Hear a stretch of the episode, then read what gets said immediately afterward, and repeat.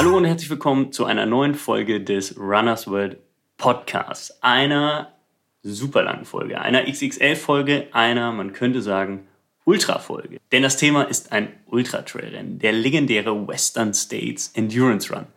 Mein Gesprächspartner Christoph Zedleitner ist das Rennen im vergangenen Jahr gelaufen und ja, hatte so seine Herausforderungen auf den 160 Kilometern durch Kalifornien. Welche genau, wie und ob er sie gelöst hat, das verrät er in dieser Podcast-Folge. Aber nicht nur dort, sondern auch in unserer aktuellen März-Ausgabe. Denn Chris hat für Runners World eine Geschichte geschrieben. Und die könnt ihr in unserer aktuellen Ausgabe nachlesen.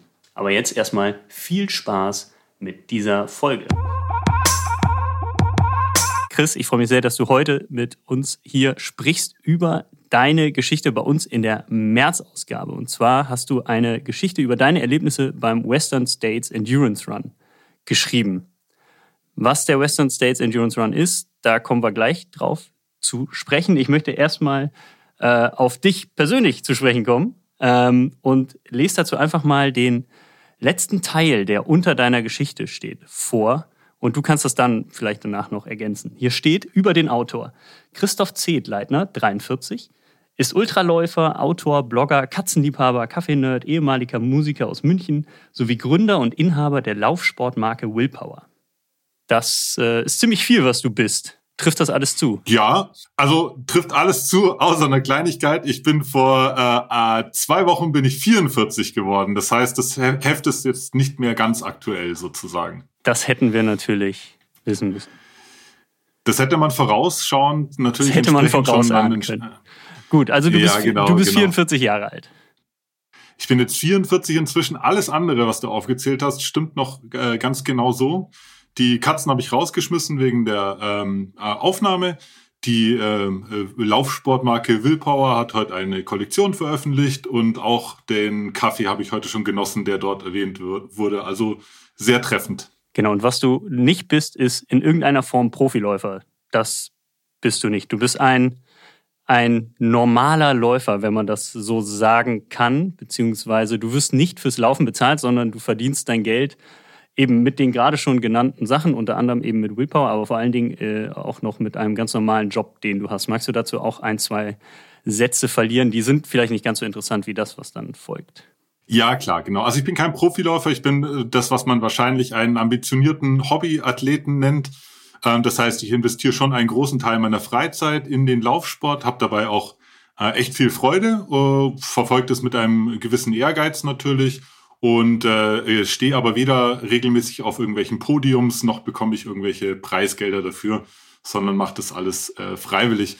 Mein, äh, meine Miete und auch das äh, Katzenfutter äh, bezahle ich mit einem äh, Job, den ich bei der Universität München habe, schon sehr, sehr lange. Ich arbeite da schon, ich glaube, fast 20 Jahre müssten das inzwischen sein. Und da leite ich ein kleines Team, das sich um die Internetseiten der Universität München äh, kümmert und das sind total liebe Leute, mit denen ich da zusammenarbeite. Das macht auch Spaß. Ist zwar, würde ich sagen, jetzt ein normaler Bürojob, aber da habe ich noch einen relativ guten erwischt, würde ich mal sagen. Und kann mich dann in meiner Freizeit entspannt dem Laufsport widmen und eben auch diesem Klamotten-Sportlabel Willpower. Okay, wir wollen ja heute über den Western States Endurance Run sprechen. Ähm, verrat doch einmal für alle, die nicht wissen, was der Western States Endurance Run ist, kurz Western States, was sich dahinter verbirgt. Ähm, also die Rahmendaten einmal runtergebetet. Vielleicht auch ein bisschen was zur Historie, was du, was du so weißt. Ja, also man könnte ganze Bücher schreiben, Klammer auf Spoiler, Klammer zu, über den Western States, äh, weil es schon ein sehr, ein sehr ähm, kultiges Rennen ist, es ist ein sagenumwobener Lauf, aber gehen wir mal vom ganz Groben ins ganz Feine. Das ist ein Ultramarathon, also ein, äh, eine Laufstrecke jenseits der 42,195 Kilometer. Um genau zu sein, sind es 100 Meilen, sogar ziemlich genau 100 Meilen, die man beim Western States Endurance Run bewältigen muss. Und wie das bei den meisten Ultramarathons so üblich ist, macht man das nicht flach, sondern man macht es äh, im Gebirge und in dem Fall ist es das doch sehr schöne, wenn auch abgelegene Sierra Nevada Gebirge in Kalifornien. Ähm, ja, genau. Kalifornien ist groß. Ähm, ich würde die nächstgrößere Stadt wäre Reno, ähm, die in der Nähe liegt. Und der äh, Startpunkt ist in einem wirklich total kleinen Skiort namens Olympic Valley. Und wenn man das Rennen, äh, ist ein Point-to-Point-Rennen, also mit einem anderen Startpunkt als äh, ähm, dem Zielort. Wenn man das Rennen erfolgreich bewältigt, dann ist man am Ende in Auburn, immer noch in Kalifornien. Das sind so die Eckdaten. Der Grund, warum der Lauf irgendwie auch bei vielen Leuten hängen bleibt oder was Besonderes ist oder die äh, auch viel ja, Zeit, Energie, Kraft investieren, um da irgendwann mal laufen zu können, ähm, ist wohl auch dem geschuldet, dass es äh, der erste 100-Meilen-Lauf war, das erste 100-Meilen-Rennen. Wahrscheinlich sind vorher auch schon Leute 100 Meilen gelaufen aus anderen Gründen, aber die erste Laufveranstaltung, die diese 100 Meilen Distanz ähm, ja, äh, an, angeboten hat und äh, das auch schon seit sehr vielen Jahren macht, allerdings mit der Besonderheit, dass dort nicht wie beispielsweise beim UTMB, also dem größten Trail- und Ultra-Event, das der Sport so zu bieten hat, äh, dass dort nicht zwei, drei, vier, fünf, sechstausend Leute starten, sondern da starten jedes Jahr knapp 350 Leute. Und daran wird auch nichts geändert. Das heißt, jedes Jahr äh, ist die Starterzahl enorm begrenzt. Und am Anfang war das noch cool, da hat es noch gereicht. Da konnte quasi jeder äh, in den 80ern und 90ern oder fast jeder, der Lust hatte, dort zu laufen, konnte sich da auch qualifizieren und starten. Inzwischen ist es aber so, dass auf diese 350 Plätze circa 6000 Bewerber kommen. Äh, und das ist dann auch schon so die, wie soll ich sagen, die magische Hürde, die jeder Teilnehmer nehmen muss. Nämlich man muss dadurch eine, durch eine Lotterie. Und diese Lotterie ist äh, sagenumwoben, weil die halt eben besonders hart ist. Wie gesagt, 6000, sogar über 6000 Bewerber, die sich da qualifiziert haben mit entsprechenden Qualifikationsrennen bemühen sich dann um einen dieser, streng genommen sind es sogar nur 250 Startplätze, weil 100 nochmal auf andere Art und Weise weggegeben werden und bemühen sich da um diese 200 Plätze. Und da braucht man entweder einen sehr langen Atem, weil sich die Anzahl der Lose, die man dort in den Topf schmeißt, jedes Jahr verdoppelt, sofern man sich wieder Kleiner qualifiziert. Spoiler, diesen langen Atem brauchtest du nicht, zumindest nicht, um da reinzukommen. Genau, die Alternative zu einem langen Atem ist sehr, sehr, sehr, sehr viel Glück. Äh, und das ist das, äh, was mir widerfahren ist bei dieser Lotterie. Genau, verrat doch mal, wie äh, du es geschafft hast, dass du in dieser Lotterie äh, zu den äh, glücklichen ja, Gewinnern zähltest. Ja, also das sagt sich immer so leicht, ja, da habe ich beim 100-Meilen-Lauf teilgenommen, aber ähm, wenn ich da ehrlich bin, hatte ich das eigentlich die nächsten drei, vier, fünf Jahre nicht vor. Ich hatte gerade erst meinen allerersten 100-Kilometer-Lauf absolviert und es war schon äh, ein, ein läuferisches Projekt, was schon sehr groß und sehr herausfordernd war für mich.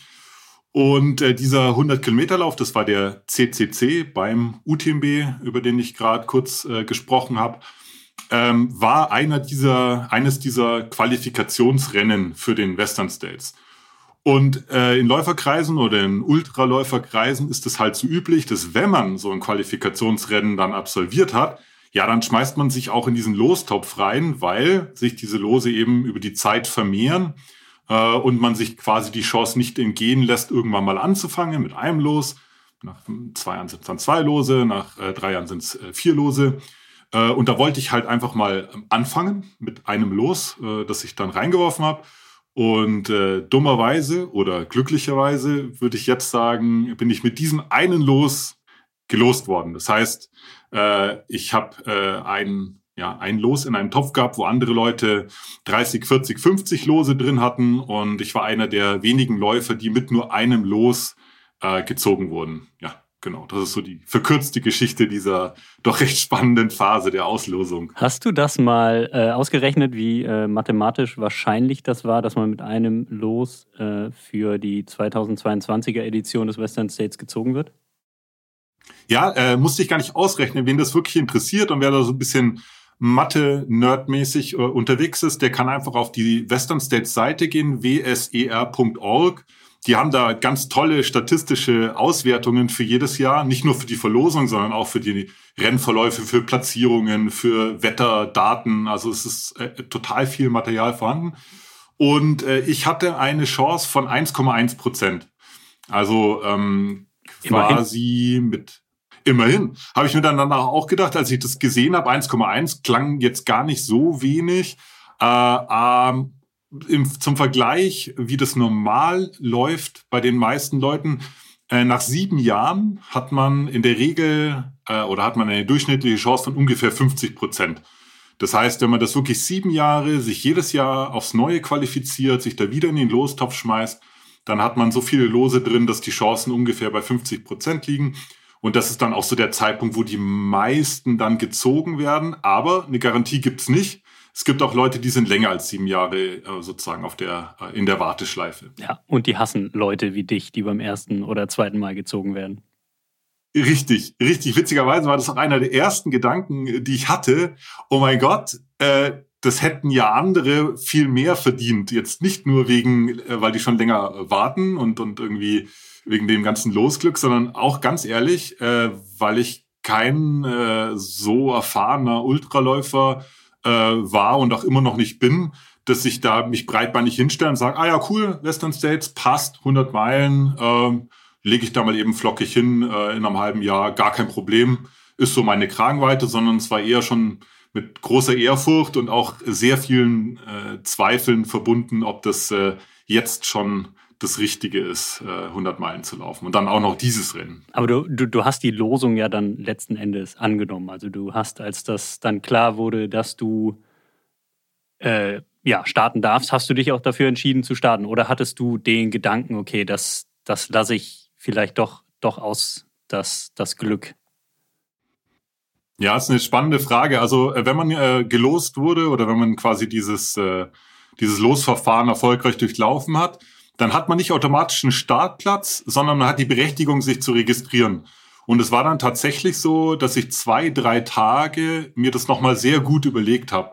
Also ähm, da sind ganz viele Gedanken zusammengekommen. Bei mir ist es hauptsächlich, ähm, oder das, was mir hauptsächlich durch den Kopf ging, ist, dass ich solche Rennen nicht nur als reine sportliche Herausforderung sehe, sondern die sind bei mir dann solche, ja, fast schon so kleine Lebensprojekte. Also ich will, wenn ich mich äh, so einem Ziel dann widme, will ich auch einfach alles um mich rum dann so ein bisschen darauf einnorden und, und check halt, kriege ich das mit der Arbeit hin, äh, äh spreche mit meiner, mit meiner Ehefrau, habe ich natürlich drüber gesprochen. Und äh, ganz viele Faktoren, die dann mit, mit äh, reingekommen sind. Und derjenige, der letztendlich auch dann ähm, ja so ein bisschen das Zünglein an der Waage war, war mein, mein Trainer, der heißt Karim Ramadan der äh, gesagt hat, ja, also klar, das ist total ehrgeizig, äh, aber wir haben sechs Monate, beziehungsweise einen Monat hatten wir schon trainiert, also sechs, ja, sieben Monate ungefähr. Und der hat gesagt, äh, das kriegen wir hin, wir machen die fit für den Western States. Und dann, ich glaube, es waren so zwei, drei Tage, die ich da noch gewartet und gezögert habe, habe ich diese Anmeldung auch gemacht und dann war es wirklich klar und dann waren alle Regler auf Western States gestellt für die nächsten sechs Monate. Mhm. Also das Rennen, wo du teilgenommen hast, war im Juni 2022. Die Auslosung war im Dezember 2021. Ja, genau. Und das Rennen, mit dem du dich quasi für die Lotterie qualifiziert hast, war im August oder September 21. Korrekt, genau, so war die zeitliche Abfolge. Also Qualifikationsrennen war im September 21, dann Verlosung äh, im Dezember, die ist glaube ich Anfang Dezember ist die immer. Und dann hatte ich ab da sechs Monate Zeit, ähm, um mich auf den Western States vorzubereiten. Cool. Bevor wir auf die Vorbereitung kommen, und du hast auch schon deinen Trainer erwähnt, würde ich mal gern noch ein bisschen weiter zurückschauen. Also seit wann läufst du überhaupt und wie kamst du in diese Ultralaufszene? Du hast gesagt, du bist kein oder würdest dich selbst nicht als erfahrenen Ultraläufer bezeichnen. Ich übrigens auch nicht. Ähm, Aber du hast ja eben schon Rennen absolviert, um ähm, überhaupt ja, in der Lage zu sein, dann auch beim CCC die 100 Kilometer zu laufen oder über 100 Kilometer, die es sind. Ähm, beschreib doch mal so ein bisschen deinen dein Weg, ähm, wie du zum Laufen gekommen bist und wie sich das so entwickelt hat. Muss, muss jetzt nicht jede einzelne Bestzeit, jeder einzelne Marathon sein, aber mal so, mal so im Groben skizzieren, wo, wo du eigentlich herkommst, weil du hast, äh, ich würde sagen, vor zehn Jahren noch nicht noch nicht so viel mit dem Laufen zu tun gehabt. Oder fing das da gerade so an? Ja, genau. Also ich glaube, ich laufe jetzt seit, es ist neun, nicht, ja, neun oder zehn Jahre, irgendwie sowas in der Gegend. Und äh, bin entsprechender äh, ja, Spätzünder. Also wie gesagt, mit, mit ähm, ja, quasi Mitte 30 erst angefangen. habe davor meine Zeit in, in Tourbussen verbracht. Ich war aktiver Musiker. Das war so die Freizeitgestaltung, die ungefähr genauso viel Zeit verschlungen hat, jetzt das Laufen. Ähm, war mein Leben lang gänzlich unsportlich, hatte da irgendwie nie irgendwie eine Vereinsmitgliedschaft. Außer Schulsport habe ich da eigentlich nie viel gemacht. Und dann war es eigentlich eine, eine ganz äh, eigentlich völlig undramatische Geschichte, dass ich vor mir selber immer wieder gerechtfertigt habe, dass ich ja gar keine Zeit hätte für Sport. Und irgendwann habe ich das mal äh, auf die Probe gestellt und habe äh, künstlich für zwei Wochen so getan, als wäre Sport das Wichtigste der Welt, weil ich mich auch so ein bisschen blöd vorkam mit der, mit der Ausrede. Und habe das so künstlich hoch priorisiert und habe gemerkt, ach guck, äh, ist ja doch Zeit da, irgendwie zwei, dreimal die Woche joggen zu gehen und fällt nichts hinten runter. Und bin dann so ein bisschen dran geblieben. Dann ganz klassisch, erste 10 Kilometer Lauf. Dann ein Jahr später habe ich mich mal am, am Halbmarathon versucht und nochmal ein oder zwei Jahre später dann den, den Marathon mal äh, angepackt und hatte die ersten ja, drei, vier Jahre eigentlich recht wenig Kontakt zu anderen Läufern und Läuferinnen und bin dann aber eben über diese Laufsportmarke Willpower mit, äh, die ich da gegründet hatte, die bin ich mit ja einer ganzen einer ganzen großen Gruppe an Läufern irgendwie in Kontakt gekommen, ein ganz bunter Haufen.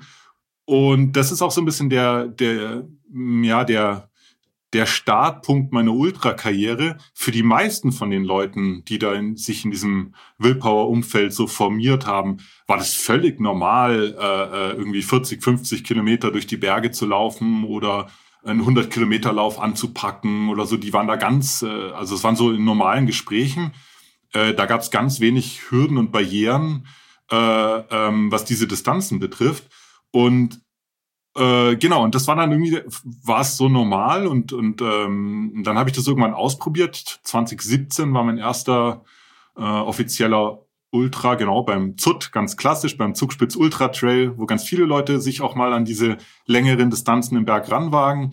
Da bin ich irgendwie 65 Kilometer gelaufen und das hat ganz gut geklappt und hat mir auch Spaß gemacht. Und äh, seitdem fahre ich eigentlich so zweigleisig. Also ich habe den, den, das Straßenlaufen nie losgelassen. Auch jetzt gerade aktuell bereite ich mich wieder auf einen ganz klassischen Straßenmarathon vor. Ähm, aber meistens dann im Sommer zieht's mich halt in die Berge. Und das sind nicht immer die ganz langen Kanten, aber ähm, von diesen Rennen geht einfach ein ganz spezieller Reiz aus, eine ganz andere Art, den Laufsport auszuüben, wenn man da den ganzen Tag oder vielleicht sogar in der Nacht äh, im Berg unterwegs ist. Und genau, und so mache ich das seit 2017 ungefähr. Und ja, genau. Und so, dass die, die größten Projekte waren eben dieser erste 100 Kilometer Lauf beim CCC.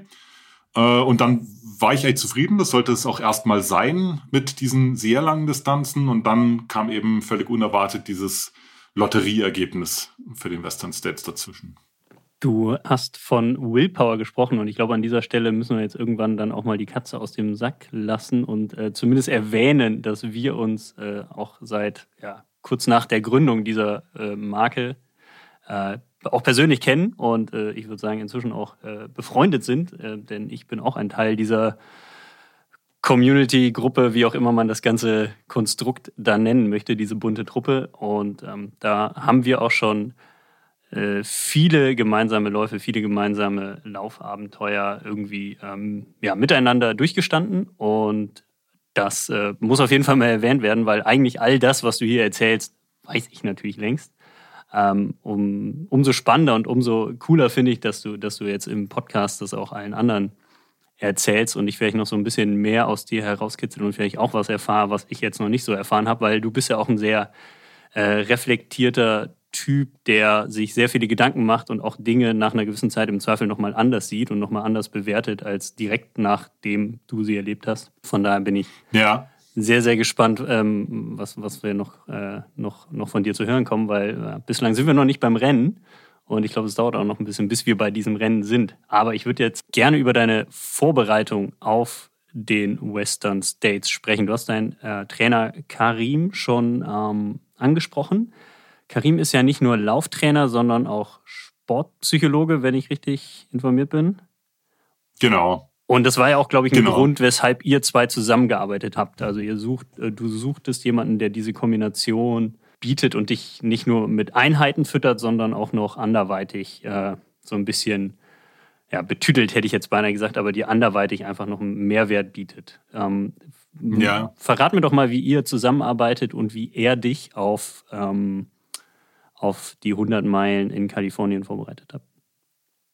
Ja, also ganz so zielstrebig war das gar nicht, dass ich jetzt konkret nach, äh, nach einem Trainer gesucht habe, der auch mentale Aspekte mit abdeckt, äh, äh sondern die, die Fäden laufen da mal wieder, mal wieder über diesem CCC zusammen. Ich hoffe, wir sprechen heute nicht mehr über den CCC als über den Western States, aber äh, in der Vorbereitungsphase für den äh, CCC habe ich das gemacht, was jeder gute Ultraläufer und, und Ultraläuferin tun sollte. Ich habe mir den Coopcast äh, angehört. Das ist ein Konkurrenzpodcast. nee, kein du, Konkurrenz. Du lachst. Äh, nein, nein, keine Konkurrenz. Ja, aber, aber du bist auch einer der Wissenden auf jeden Fall, dass das ein, ein unglaublicher äh, Pool an Erfahrung und, und ja, und, und äh, ja, äh, Wissen über den Ultralaufsport ist. Das ist von Jason Coop, das ist ein Trainer, der in den USA ja, recht erfolgreiche Athleten betreut, der auch ein tolles Buch geschrieben hat. Und der hat eben einen, einen Podcast. Und in diesem Podcast ist äh, Karim, mein äh, Coach, äh, eingeladen worden, sogar zweimal, und hat dort über ja mentale Aspekte der äh, mentale Aspekte der äh, des ja, Ultralaufens oder allgemein des Leistungssports gesprochen. Und ähm, genau, und das fand ich ziemlich cool, was der da erzählt hat. Das waren so ganz neue Ansätze, die ich jetzt so aus den äh, äh, will jetzt niemandem zu nahe treten, aber aus, aus den gängigen Michel Ufer Büchern und was halt schon so seit paar Jahren kursiert, das ist schon alles richtig, was da drin steht, aber das fliegt halt relativ äh, flach rein. Und äh, der äh, Karim hatte da ganz frische, ganz neue Ansätze, hat sich da auch auf äh, wissenschaftliche Papers gestürzt und war da selbst in der Forschung involviert. Ähm, äh, und es klang total gut. Und dann habe ich ihn einfach angeschrieben, habe ihn gefragt, ob er Lust hat, mit mich quasi für diesen CCC ähm, äh, da quasi die mentale Vorbereitung sozusagen äh, mit, mit zu übernehmen. Und das hat er dann auch gemacht, äh, fand die Idee auch ganz cool und wir haben da, ich glaube, drei, vier Monate oder so auch äh, echt eng zusammengearbeitet und ich habe da total viel gelernt in der Zeit. Und wie das so, wie das so ist oder wie das auch wichtig ist, ähm, ist dann ein Vertrauensverhältnis einfach auch entstanden. Er hat auch ein bisschen so erzählt, was er auf der physischen Trainerseite so macht mit seinen Athleten. Und naja, und so kam es dann, dass nach dem CCC, oder streng genommen waren es sogar, ich glaube, die letzten drei Wochen hat er noch übernommen, sogar das Tapering oder die Peak Week und dann das Tapering für diesen CCC hat er schon geschrieben gehabt. Ähm, äh, also physisch auch die Trainingspläne geschrieben gehabt. Und äh, mir war das total klar, dass ich nach dem CCC mit ihm da auch weitermache und er dann eben nicht nur die mentalen Aspekte dann ähm, äh, mit begleitet, sondern äh, vor allen Dingen eben auch die ganz klassisch die Pläne schreibt, äh, nach denen ich da laufe. Ähm, beschreib doch mal, wie, wie da so die Zusammenarbeit dann konkret aussah. Also was, was waren so Tipps, die er, äh, er dir auf der, auf der mentalen Ebene so mitgeben konnte? Also was, was hast du gelernt? Gab es da irgendwelche Mechanismen, die du anwenden konntest? Äh, ich, ich bin da so völlig ähm, unerfahren und habe mit dem Aspekt des, des, des Trainings ähm, tatsächlich nicht viel am Hut. Also ich weiß, wie man sich auf einem 100 Kilometer auch auf einem 100 Meilenlauf vorbereitet, äh, in groben Zügen, aber ähm, die Aspekte, damit kenne ich mich nicht aus. Ja, genau. Also wahrscheinlich würde das nochmal einen eigenen Podcast füllen. Da würde ich euch dann auch äh, raten, einfach mal den Karim einzuladen, anstatt äh, mich. Aber äh, um es kurz zusammenzufassen, also es gibt da ganz verschiedene Baustellen, ähm, in, der, in der Vorbereitung natürlich äh, kann man total viel machen. Da kann man ganz klassisch äh, Situationen visualisieren, wobei bei Karim dann eben nicht das klassische Visualisieren dann im Fokus stand, wo man sich dann vorstellt, wie man da über die Ziellinie läuft und sich da so freut. Ähm, das ist also ein Klassiker eigentlich aus der, aus der Sportpsychologie, sondern Karim hat immer gesagt, äh, don't visualize success, visualize failure. Also ich soll mir die, ähm, ja, die, die Schwierigkeiten, die Konflikte, die äh, Probleme vorstellen, die, ähm, die da passieren. Und äh, ich habe dann anhand von so einem Race-Script, heißt es, also so ein, so ein Skript, so ein ja, mentales Modell für das Rennen. Das bin ich halt dann so durchgegangen und dann so, ja, äh, bei Anstieg so und so, hoch zum Tête au Vent zum Beispiel, da reißt mir der Schnürsenkel äh, und außerdem ist mir das Wasser ausgegangen. Was machst du? Äh, so würde das funktionieren. Du gehst quasi Dinge, die schief gehen können im Ultra im Kopf durch, äh, stellst dir das konkret vor und machst aber auch deinen Gameplan, also deinen Lösungsweg, legst du dir dann auch schon bereit, was in der ähm, am Ende dann dazu führt, dass wenn im Rennen Dinge schieflaufen. Und jeder, der schon mal ein Ultra gelaufen ist, weiß, dass Dinge schieflaufen. Das gehört einfach dazu. Ähm, hast du äh, hast du einfach Lösungen schon parat und zwar nicht welche, die du erst aus den Tiefen deiner Erinnerung rauskramen musst, sondern die sind, wenn du das Race Script öfters durchgegangen bist, die sind einfach parat äh, und und die spielst du ab und äh, ja bist wieder äh, im, im Rennen oder bist gar nicht erst rausgeworfen. Das wäre so ein klassisches Vorbereitungsthema. Äh, auf der anderen Seite, im Rennen selber gibt es natürlich auch total viele Möglichkeiten, wie man sich da, ähm, wie man sich da in schwierigen Situationen mental selbst unterstützen kann.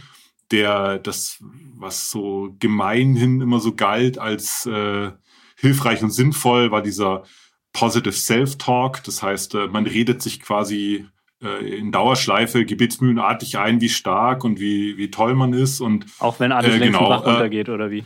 Auch wenn alles schon total den Bach runtergegangen ist und man schon läuft wie quasi Modo schon bucklig über den, sich über den Berg schält. Ich, ich bin ähm, gespannt, ich bin gespannt, wie du das gleich, äh, äh, wenn du berichtest, was, was beim Rennen passiert ist, ob du da noch daran gedacht hast. Ja, das, da, da komme ich auch gleich, äh, kann ich gern ein bisschen was davon erzählen, was denn von diesen Sachen in der Praxis dann auch funktioniert hat. Aber so ein, so ein, so ein klassischer Positive Self-Talk, den jetzt der, ähm, mit dem ich, oh, der mich, der mir der Karim da so gezeigt hat, geht eher in die Richtung, welche Sätze oder welche Gedanken oder Bilder erreichen mich denn wirklich emotional? Also ich kann mir zum Beispiel zehnmal einreden, ich habe äh, irgendwie starke Oberarme. Das werde ich mir nicht glauben, auch wenn ich mir das äh, gebetsmühlenartig ähm, irgendwie selber sag. Vielleicht ist vielleicht ist auch nicht so wichtig fürs Laufen starke Oberarme zu haben, aber ich habe jetzt mal irgendein Beispiel genommen. Wenn ich allerdings an, an äh, eine bestimmte Situation denke, beispielsweise wie ich mit meinem äh, Vater den Allgäu Panorama Marathon zusammengelaufen bin, habe ich auf einmal einen unendlichen Kraftpool, aus dem ich da schöpfen kann. Nur allein mit diesem, mit diesem Bild. Und mit sowas kann man gut arbeiten. Das kann man sich vorher quasi zurechtlegen und dann, wenn einem das Rennen entgleitet oder man dann eine schwere schweres Tief durchläuft, kann sowas tatsächlich ein, ein Rettungsanker sein.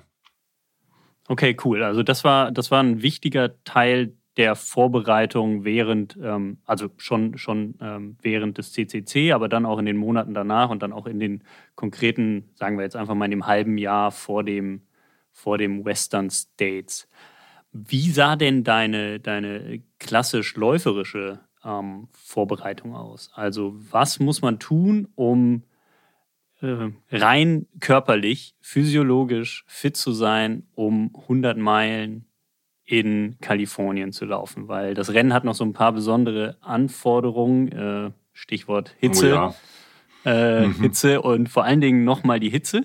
Ähm, also neben der Länge ist die Hitze, habe ich die Hitze schon erwähnt, ähm, eigentlich so das, das größte Problem. Ähm, genau, erzähl doch mal, was du, was du da so gemacht hast, um, um dich einfach tatsächlich auf das Rennen, auf die 100 Meilen vorzubereiten. Ja, genau. Also jeder Läufer ist da und jede Läuferin ist da ein bisschen anders gebaut. Es gibt Leute, die können aus dem Stand 100 Meilen laufen und werden da keine großen Probleme haben. Hm, das ist eine das bunte Mischung aus. Ja, also aus dem Stand meine ich, wenn man schon ähm, halbwegs erfahrener Läufer ist. Äh, da kann es sein, dass man mit ein, zwei etwas längeren Läufen am Wochenende dann zumindest überlebt, sagen wir es mal so äh, ist ein bunter Mix einfach aus äh, Talent gehört dazu vielleicht und, und äh, keine Ahnung, Erfahrung, die man schon gemacht hat und auch wie viele Jahre man schon läuft. Lange Rede, kurzer Sinn. Das äh, Training selber ist gar nicht so äh, äh, anders, als man jetzt sich beispielsweise auf einen Marathon vorbereiten würde.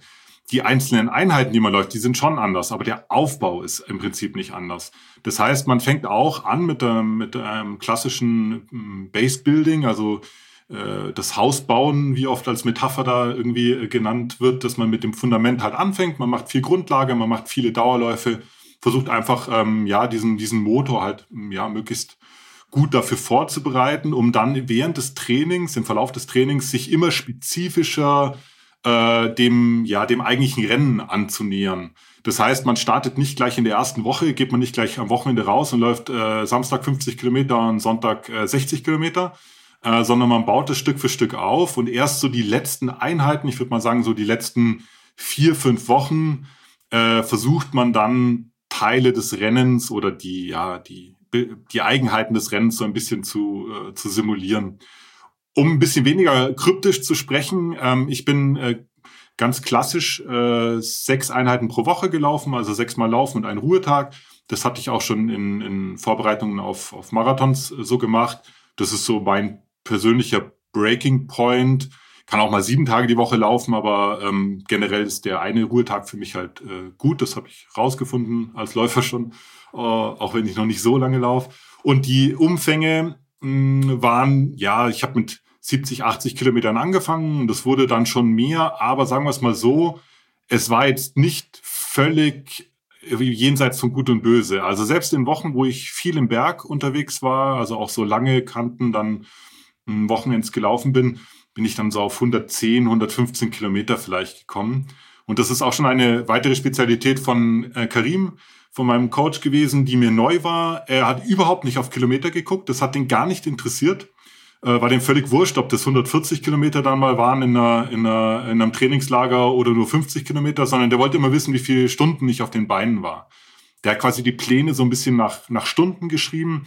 Und da hat er gesagt, so die Baseline sind neun Stunden pro Woche. Das klingt jetzt erstmal relativ viel. Für eine Marathonvorbereitung wären neun Stunden auch echt schon eine ganz schöne Packung, weil man einfach natürlich viel mehr Kilometer macht, weil man schneller läuft. Aber mit so, mit so Bergeinheiten, wo man ja, ja deutlich gemütlicher unterwegs ist, ähm, verteilt sich das eigentlich ziemlich gut auf so eine Woche. Und genau, und an dieser Baseline entlang habe ich mich dann so äh, durch das Training durchgehangelt und abgesehen von einigen Ausreißern, wie gesagt, Trainingslager oder Runcation, wie wir das genannt haben, also Running und Vacation, ähm, äh, war das eigentlich so, ja, neun, zehn Stunden war so die, die das Standard äh, pro Woche. Ich weiß noch, dass ich irgendwann mal dein Strava-Profil durchging. Ich weiß nicht mehr ganz genau, wann es war. Lass es, wahrscheinlich war es so im Mai, äh, also knapp, knapp so acht Wochen, sieben Wochen vor dem Rennen. Und ich dachte, okay, jetzt müsste er langsam mal anfangen.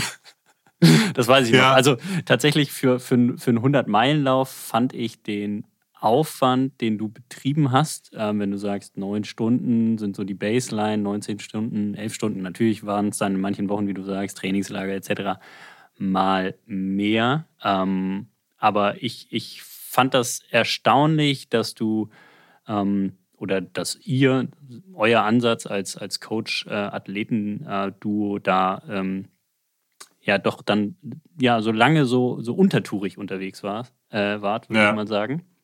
Aber dahinter stand sicherlich eine Logik. Also ich möchte Karim da jetzt auch irgendwie nicht die Expertise absprechen. Äh, es war einfach nur meine persönliche Wahrnehmung, wo ich so dachte, okay, für einen 100-Meilen-Lauf, da muss man 100 Meilen in der Woche laufen. Ähm, und das kam, kam ja. glaube ich, selten vor bei dir. Ja, witzig, mir ging's genauso. Also ich hatte da tatsächlich auch mit zu kämpfen und äh, habe Karim natürlich dann auch darauf angesprochen, habe ihm gesagt, hey, pass auf, also ich, ich kann schon auch mehr machen. Also ich steck das weg. Also ich war da der festen Überzeugung, dass ich auch mit ja, mit 120, 130, 140 Kilometern oder in Einheiten gesprochen, dass er mich am Wochenende auch äh, vier und fünf und sechs Stunden schicken kann und nicht nur immer zwei und drei, gerade in der Anfangsphase. Und das ist aber auch eine seiner, seiner Philosophien. Äh, äh, du wirst, wenn du mit Karim trainierst, niemals an einen Punkt kommen, wo du dich wirklich leer oder, oder, oder ausgebrannt fühlst. Das heißt, der, diese, diese Metapher, dass auf dem Teller im Training immer noch so ein kleiner Rest draufbleiben soll, die beherzt der äh, wirklich. Und das zieht der knallhart durch. Äh, er ist immer dann happy gewesen, wenn ich ihm gespiegelt habe, ja, so ein bisschen mehr hätte ich schon noch machen können. Und äh, so haben wir uns da wirklich entlang gehangelt. Äh, das war aber in, in, im Detail dann teilweise schon auch, je nachdem wie das Training auch, das war ja auch in so Blöcken aufgebaut. Ich bin auch mal an einem, an einem Mittwoch rausgeschickt worden, jetzt gehst du in den Olympiapark und läufst einen Marathon. Einfach mal so flach auf Asphalt an einem Mittwoch, so äh, mitten unter der Woche, weil das war halt irgendwie eine, eine Big Week mit viel Endurance und ich glaube, am, am gleichen Wochenende war dann noch eine Starnberger Seeumrundung. Also da waren schon auch Sachen dabei, wo ich dann auch geschluckt habe und die auch den Trainingseffekt hatten, den sie haben sollten. Aber ich gebe dir vollkommen recht, so in der Summe, auch wenn ich jetzt da nachträglich drauf schaue, denke ich mir so, jo, also äh, Zeit, Umfänge, das war jetzt nicht überbordend auf jeden Fall. Was aber überbordend war, und das muss ich auch ehrlich sagen, das wird, werden die meisten Trainer auch dann bestätigen, ist, äh, da war eine unglaubliche Konsistenz dahinter. Also äh, abgesehen von einem äh, Rückschlag, den ich mit einer Covid-Infektion im, im April erlitten habe, war das doch so, dass ich im Prinzip, ich weiß nicht, wie viele Wochen das dann waren, ich glaube 35 Wochen waren das, die habe ich einfach komplett durchtrainiert. Also da gab es keine äh, keine Verletzungen, vielleicht liegt es auch eben an der Nichtüberforderung, also keine Verletzungspausen, äh, kein, ach, jetzt habe ich aber gar keinen Bock mehr, ich brauche irgendwie eine Woche Strandurlaub. Nichts, sondern diese 35 Wochen haben wir tatsächlich voll genutzt. Und wahrscheinlich steckt da auch so ein bisschen die Magie drin, dass es dann in der Summe doch wieder schon eine Menge Holz ist, die dann auch reicht, um 100 Meilen zu laufen. Ja, klar. Also es ist nicht die eine Einheit, die eine geile Woche oder ne, so der eine geile Belastungsblock, den man irgendwie hinlegen muss, um dann erfolgreich zu sein, sondern gerade für 100 Meilen, gerade für die langen Sachen, das ist eigentlich auch schon beim Marathon so. Also es reicht nicht einmal zwölf Wochen geil zu trainieren, sondern man muss das länger machen, um dann wirklich ähm, ein geiles Erlebnis ähm, abliefern zu können. Und du hast gesagt, du hattest auch so ein bisschen Zweifel ähm, zunächst. Wann haben die sich so gelegt? Also wann hast du gemerkt, okay, wir sind tatsächlich oder ich bin tatsächlich auf dem, auf dem richtigen Weg und das ähm, kann gut werden? Also der Winter war hart. Wir haben ja quasi im, wir hatten im November schon vier Wochen so, so äh, angefangen zu trainieren, noch vor der Verlosung. Da dachten wir eigentlich noch, wir bereiten uns auf den Marathon vor. Äh, genau, und also November, Dezember und Januar waren wirklich hart. Also vom, vom Kopf her, da hatte ich das Gefühl, das wird nie im Leben was, das ist viel zu wenig und, ähm, und äh, ich werde die ganze Zeit tief entspannt. Es war ein echt wirklich sehr, sehr machbares Training. Und dann hat eben im, im äh, Februar sind wir auf eine so, ja, wie schon genannt, auf so eine Runcation gefahren. Das heißt, ich und meine Frau Lisa, wir sind zusammen in den Urlaub gefahren, allerdings mit dem Ziel, dort eigentlich nichts anderes zu machen als äh, laufen, äh, viel zu essen und ähm, ja, viel auf der Couch rumzuhängen und viel zu schlafen.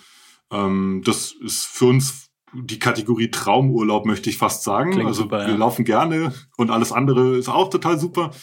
Oh, und das haben wir dann auch durchgezogen und waren dafür äh, auf Madeira. Äh, wunderschöne Insel, waren ein paar Leute bestimmt auch schon, schon da. Da gibt's ja auch ein tolles Rennen dort, den Madeira Ultra Trail.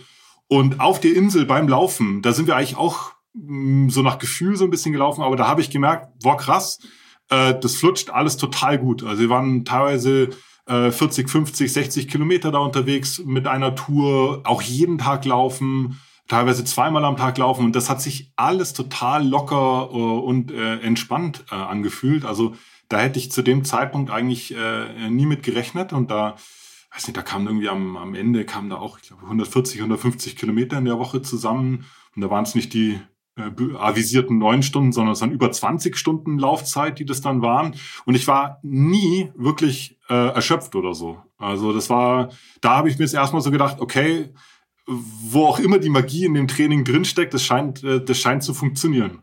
Und da hatte ich dann Vertrauen gewonnen und habe mir dann gedacht, naja, okay, wenn du das jetzt noch ein bisschen weiter durchziehst, so, ähm, und vielleicht nochmal so eine große Woche machst wie jetzt hier in, in Madeira, ja, dann könnte ich mir auch vorstellen, dass ich 100 Meilen laufe. Okay, und ähm, jetzt nähern wir uns so langsam dem Rennen an, wie gesagt, Ende Juni 2022. Ähm, wie sahen so die, die letzten, sagen wir jetzt einfach mal, der, der letzte Monat aus? Da muss man ja so ein bisschen was organisieren, so ein bisschen was planen, weil es ist ja nicht irgendwie der Dorflauf um die Ecke, sondern man ja, ähm, muss dahin. man muss das irgendwie regeln vor Ort, was man da ähm, wann braucht, wo braucht. Ähm, ich habe eben tatsächlich nochmal diese Notiz geöffnet, die du ähm, für das Rennen verpasst, äh, verfasst hast, nicht verpasst hast. Und ähm, da stand tatsächlich alles Mögliche drin. Also so quasi von, ich muss Nudeln kaufen an dem und dem Tag bis zu, ähm, an der und der Verpflegungsstation brauche ich das und das zu essen. Und im Ziel soll ich mich gefälligst freuen. Also du hast sehr, sehr kleinteilig, ich habe es vorhin gesagt, du bist ein sehr analytischer Typ, sehr planvoller Typ. Du hast äh, dir da tatsächlich sehr, sehr kleinteilig ähm, so deine, deine Race Strategy ähm, aufgeschrieben. Magst du uns da einfach mal, mal mitnehmen? Ja, also sehr gerne. Also ähm, du hast es eigentlich recht treffend beschrieben. Für mich ist das Laufen selber natürlich die schönste Sache, aber die zweitschönste Sache bei einer Vorbereitung auf so ein großes Rennen oder wie ich es vorhin genannt habe, ja fast schon Lebensprojekt, äh, ist für mich die Planung. Ich bin einer der Menschen, die das einfach total gerne machen, sich da rein zu fuchsen und sich wirklich im Vorfeld alles zu belegen, alles zurechtzulegen, ähm, Zeitpläne aufzustellen. Ich habe hier äh, in der in der Wohnung hängen drei Whiteboards. Also äh, wir, wir, also Lisa, meine Frau ist da ähnlich gepolt. Wir stehen total oft am Whiteboard und dann scribbeln wir da irgendwas hin, irgendwelche äh, Rennplanungen fürs Jahr oder irgendwelche Höhenprofile von irgendeinem äh, von irgendeinem Ultralauf oder so. Und da habe ich da da irgendwas irgendwelche Schalter gehen da in mir an. Da habe ich größte Freude dran. Also beim wenn ich das mache und wahrscheinlich gibt's mir auch irgendwie so ein gewisses Gefühl von, von Sicherheit einfach.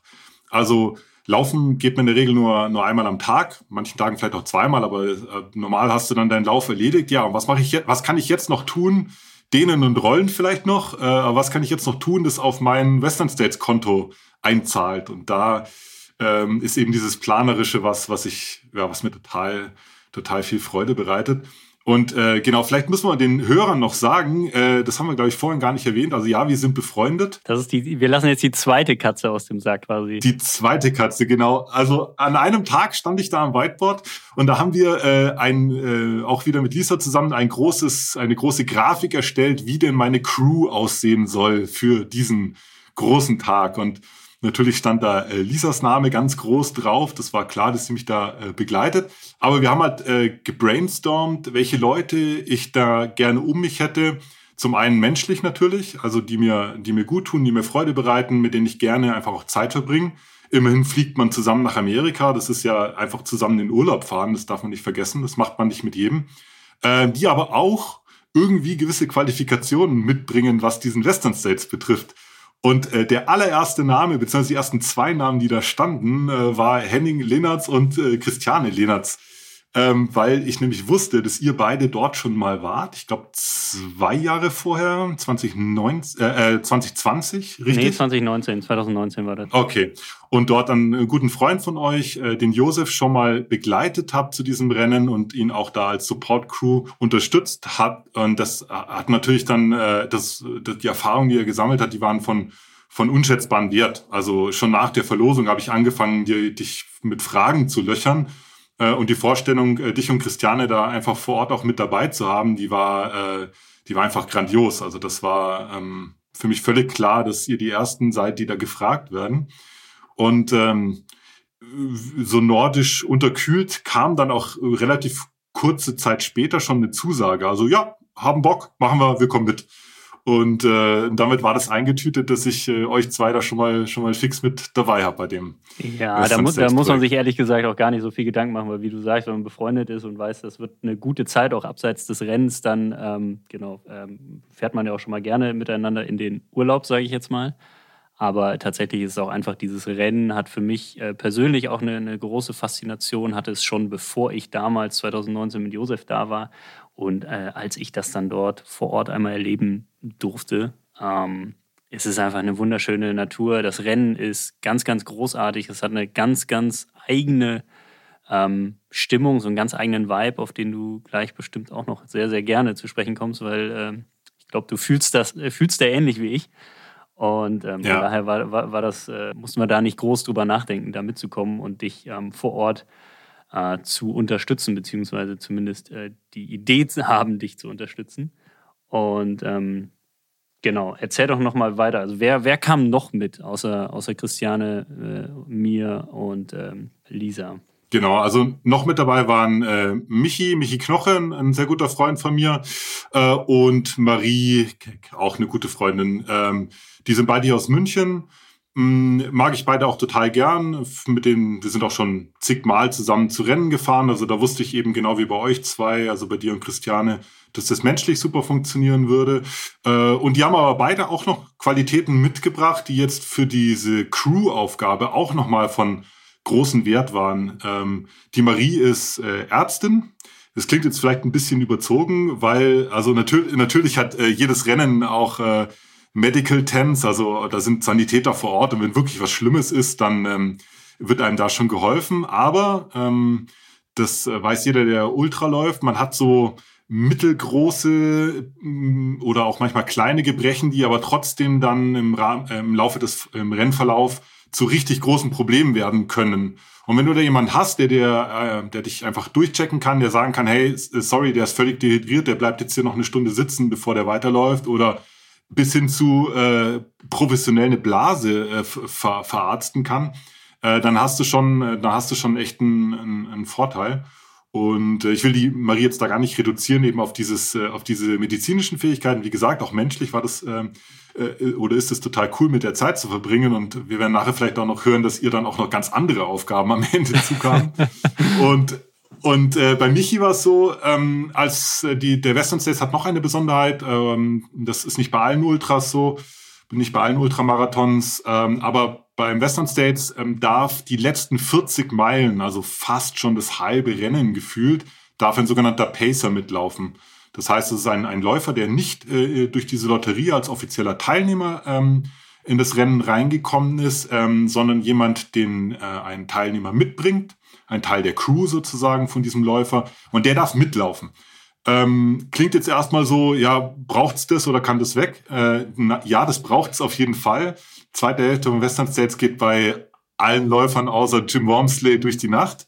Also man ist da tatsächlich auch äh, ähm, in einer nicht ganz einfachen Situation und da ist es von unschätzbarem Wert, wenn du jemanden einfach mit dabei hast, der A natürlich auch ähm, ja eine gute also eine gute Ausstrahlung hat oder auf dich mental oder auch emotional dich da unterstützen kann, aber auch einfach der der mit seiner Stirnlampe mitleuchtet, der äh, mit guckt, dass man richtig abbiegt, ähm, der vielleicht auch mal sagt, komm jetzt, komm mal in den Tritt hier, ähm, saßen jetzt schon lang genug hier an der VP.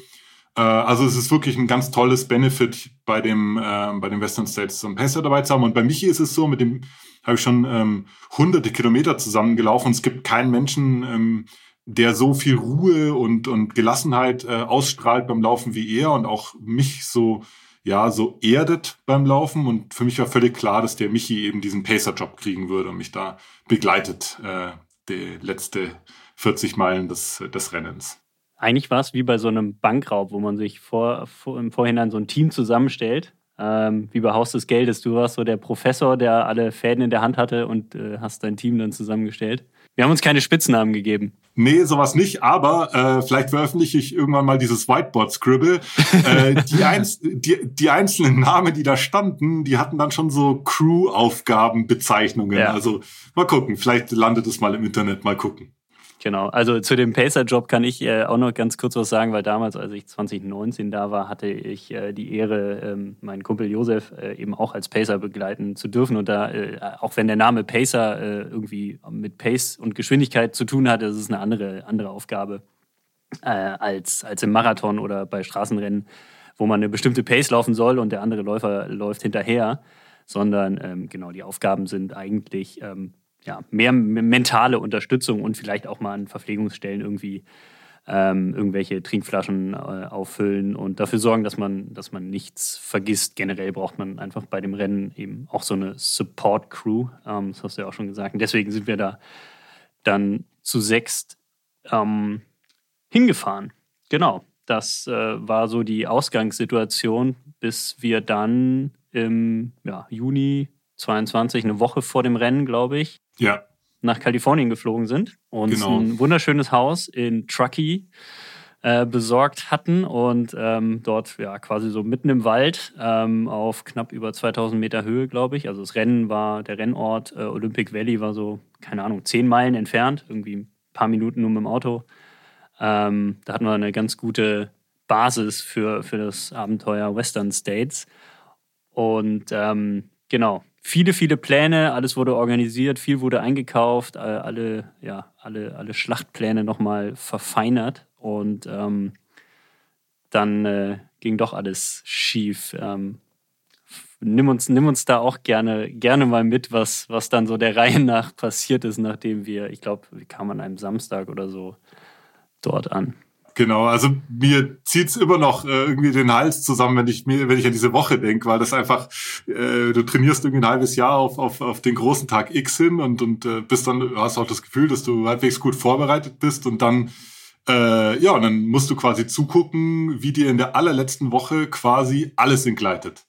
Äh, und äh, um es kurz zu machen, wir kamen an, das war auch noch ziemlich witzig. Da gab es noch ein anderes Rennen, wo äh, große Teile jetzt äh, von uns teilgenommen haben ähm, äh, auch quasi in, in, dem gleichen Ort. Das war eigentlich auch noch so okay. Und dann aber einen Tag später, das Rennen war am, am, am Samstag, einen Tag später am Sonntag, ähm, ging es Lisa, meiner Frau, nicht gut. Ähm, bei ihr ist es so, da kamen gleich zwei Sachen zusammen. Also das waren irgendwelche, ja, nennen wir es mal Erkältungssymptome und eine Migräne. Und der äh, Test, den man damals noch quasi in der Hosentasche hatte, um sofort Bescheid zu wissen, äh, der Corona-Test, der hat natürlich positiv ausgeschlagen. Das heißt, wir waren in dieser wunderschönen Unterkunft da in, äh, in Truckee äh, und hatten jetzt jemanden an Bord, der sich hm, auf dem Flug, vielleicht schon vorher, man weiß es nicht so genau, mit Corona angesteckt hatte. Und äh, du willst in der letzten Woche vorm Rennen alles haben, aber nicht eine Person, äh, die Corona-positiv ist, in deiner Nähe. Äh, und äh, da ist eine kleine, eine kleine Welt zusammengebrochen, so in, in der Sekunde. Wir können uns alle noch ganz gut erinnern. Man weiß ja dann immer nicht so genau, ja klar, wir haben alle dann sofort Masken aufgesetzt. Wir haben natürlich auch, äh, haben uns sofort isoliert. Das heißt, die, die Lisa hat dann da ihr eigenes Zimmer gekriegt und haben äh, ihr Sachen zu essen vor die Tür gestellt. Sie waren, wir haben wirklich so das Protokoll, was man damals so gemacht hat, haben wir schon echt knallhart durchgezogen.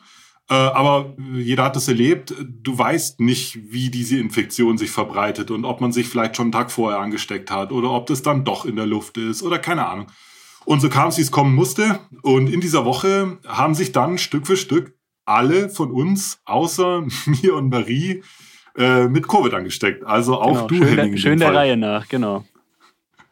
Schön der Reihe nach, genau. Also äh, ich konnte quasi zusehen, wie sich meine, meine Crew, die ja wie Henning schon gesagt, oder wie du schon gesagt hast, die ja ganz klare Aufgaben hatten und es war schon geplant, wer was macht und wer wo zu sein hat und wer mich da wo unterstützt.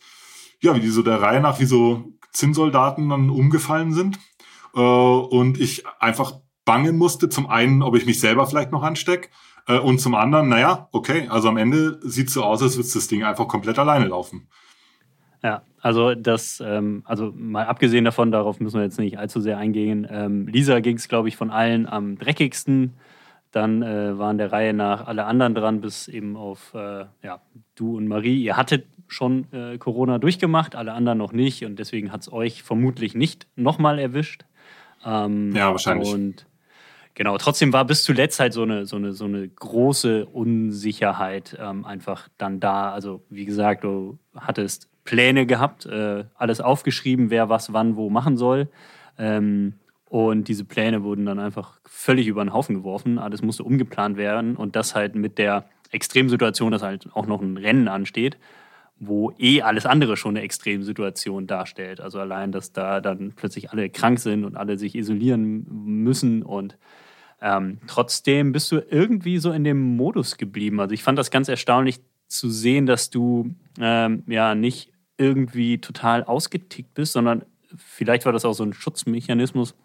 Du bist auf jeden Fall sehr ruhig geblieben und hast einfach so dich der neuen Situation gestellt, den neuen Bedingungen gestellt und ähm, umgeplant und einfach weitergemacht. Das, ähm, aber hattest, hattest du Angst, okay, ähm, das Ding läuft mir hier aus dem Ruder und wahrscheinlich werde ich nicht am Samstag starten? Also ich, ich äh, gebe das jetzt erstmal auch zurück an alle, die da mit dabei waren, also die gesamte Crew. Ich finde, wir haben das total super und routiniert gelöst. Das war keine einfache Situation für alle. Also da kommen ja jetzt abgesehen von meinem Rennen auch noch ganz andere Befindlichkeiten äh, zusammen. Keiner isoliert gerne seine Ehefrau in, in, in einer Abstellkammer und, und äh, äh, jeder hatte auch einfach Angst, sich mit Covid anzustecken. Wir sind alle Sportler, sind alle Läufer. Äh, keine Ahnung, keiner hat Bock auf Long-Covid. Also es war einfach eine schwierige Situation für alle. Und wir konnten aber zu jedem Zeitpunkt da sehr klar und sehr fokussiert drüber sprechen und einfach Lösungen finden. Obwohl sich die Situation quasi jeden Tag verändert hat, weil wieder jemand Neues sich angesteckt hat, ähm, waren wir trotzdem immer, immer so alle daran beteiligt, die bestmögliche Lösung für alle zu finden. Und das hat mir dann wiederum auch, auch äh, Kraft und Selbstbewusstsein gegeben äh, in der Woche, dass ich eigentlich nie so den Gedanken hatte, ähm, gut, außer wenn ich mich selber angesteckt hätte. Aber ich hatte nie so den Gedanken, boah, so wie das hier alles auseinanderfällt, äh, das Rennen, das kann gar nichts mehr werden. Das, das hatte ich äh, zu, keinem, zu keinem Zeitpunkt. Muss aber auch sagen, die letzte Woche vor so einem, vor so einem Rennen, gerade wenn man viel investiert hat, Training und Planung, da will man andere Sachen machen. Da will man nicht äh, äh, gucken, wer wann in die Küche geht, damit irgendwie man zwischendurch lüften kann oder wo kriege ich jetzt noch einen Corona-Test her. Das sind nicht die Sachen, mit denen man sich da befassen will. Äh, und das hat schon ziemlich viel Kraft gezogen. Das habe ich bei den letzten Trainingsläufen, da gab es noch so ein paar Tapering-Läufe. Da habe ich das schon gemerkt, wie ich, äh, wie ich einfach auch vom Kopf her schon in diese Situation ähm, festgehangen bin. Das muss ich schon, schon sagen, ja. Ähm, ja, letzten, letzten Endes ist es dann so gekommen, das Rennen, wie gesagt, ist am Samstag morgen Start um 5 Uhr oder 6 Uhr? Ähm, um 6 Uhr Start. Um, um 6 Uhr morgens am Samstag, genau. Und ähm, am Samstag waren weder Christiane noch Michi noch ich in irgendwie in irgendeiner Form in der Lage, ähm, dich zu unterstützen. Wir lagen äh, krank im Bett und ähm, wollten natürlich auch alle anderen Personen nicht äh, in Gefahr bringen. Und ja, abgesehen davon, wir hätten es auch gar nicht geschafft. Also ähm, schon irgendwie zu sagen, wir gehen raus, eine, eine, eine, eine, halbe Stunde spazieren, war irgendwie nicht so richtig möglich. Und dann zu äh, äh, jemanden bei einem 100-Meilen-Rennen zu unterstützen, ähm, wo die Temperaturen äh, auf knapp über 40 Grad irgendwie steigen, war keine Option. Deswegen ähm, bist du dann alleine mit Marie und der bis dahin wieder genesenen, so halbwegs genesenen Lisa ähm, ja, zum, zum Rennstart gefahren. Und bevor wir zum Rennen an sich kommen, wollte ich äh, einmal wissen, hattest du vorab, ähm, du hattest eine Renntaktik, das weiß ich, weil das gehört dazu, wenn man einen Plan hat. Aber hattest du ähm, ein konkretes Ziel? Also hast du gesagt, ich möchte dieses Rennen in unter 24 Stunden schaffen. Unter 24 Stunden ist so die magische Grenze. Da bekommt man so eine andere Gürtelschnalle als, als danach. Ähm, wer es dann in den danach folgenden sechs Stunden nicht schafft, ähm, der Cut-Off liegt bei 30 Stunden, ist quasi, ja, zählt als Nicht-Finisher, darf nicht mehr weiterlaufen. Aber äh, hattest du dir so ein, so ein Zeitziel, so ein ganz, ganz konkretes Zeitziel gesetzt? Ja, genau. Also ich habe mir über Ziele viele Gedanken gemacht äh, im Vorfeld. Das passt wieder mal zu, meinem, zu meinen Charaktereigenschaften, über die wir schon gesprochen haben. Also so eine Planung, das sagst du schon ganz richtig, gehört natürlich auch rein, äh, dass man sich Gedanken macht, was soll denn am Ende bei rauskommen. Und ähm, habe das so nach besten äh, Wissen äh, über Zielsetzungen halt gemacht. Also ich habe versucht, mir Sachen zu belegen, die halt äh, smart sind, also diese Smart-Formel mit äh, äh messbar und äh, äh, erreichbar und irgendwie realistic und challenging und keine Ahnung so. Äh, und äh, habe aber auch eine ganz klassische Marathonstrategie angewandt, nämlich äh, ein A, ein B und ein C-Ziel zu setzen. Ähm, kennt ihr alle wahrscheinlich auch von, von ja, eigentlich kann, kann man bei jedem Lauf machen. Man hat so das A-Ziel, das wäre perfekt, wenn man das so umsetzen kann. Aber wenn man merkt, ah, das klappt heute nicht, schlechten Tag erwischt oder so, gibt's immer noch ein B-Ziel. Und wenn es wirklich richtig schlecht läuft, ja, okay, gibt's vielleicht noch ein C-Ziel, wo man sagt, da kann ich auch noch zufrieden über die äh, Ziellinie gehen.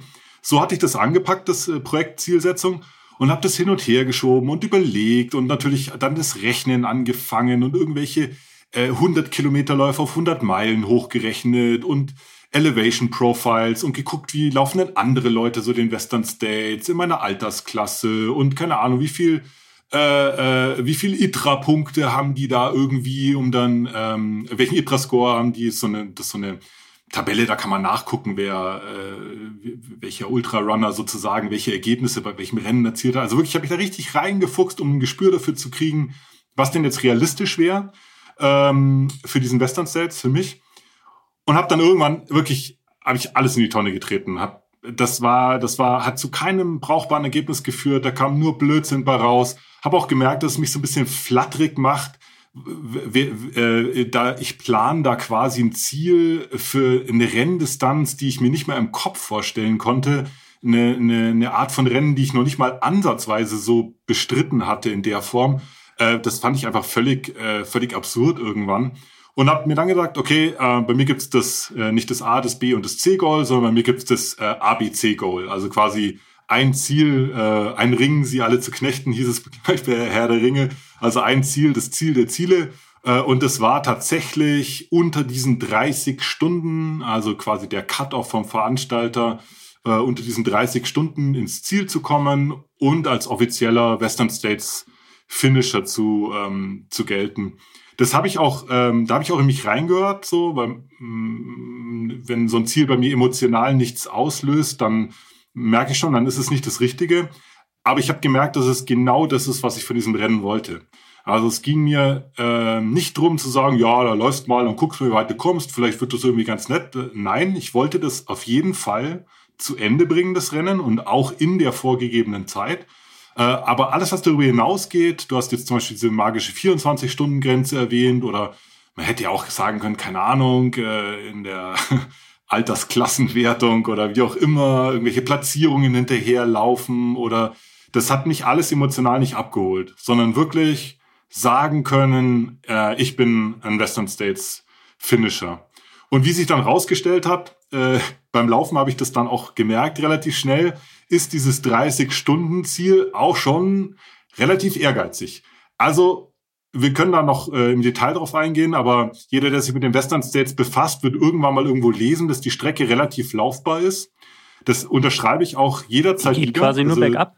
Genau, das ist das zweite Vorteil, genau, äh, dass sie nur bergab geht. Das tut sie auch. Also man äh, muss äh, 5000 Höhenmeter positiv überwinden, also quasi Anstieg sind es in der Summe 5000, aber sie, er geht fast 7000 Meter runter. Also es ist ein sogenannter äh, Netto-Downhill-Kurs. Am Ende ist man mehr runtergelaufen als höher. Das ist für viele Läufer eher ein Problem als, eine, als ein Vorteil. Aber äh, was ich vor allen Dingen gemerkt habe, ist, äh, ist, dass äh, 30 Stunden echt okay ist. Äh, dann kann man diese Strecke bewältigen. Aber es darf halt nichts schiefgehen. In dem Moment, wo du irgendwo auf dem Campingstuhl sitzt oder umknickst oder irgendwo mal eine Stunde verlierst oder so, äh, das kann in jedem Ultra jederzeit passieren, da bist du sehr, sehr schnell in der Petrouille.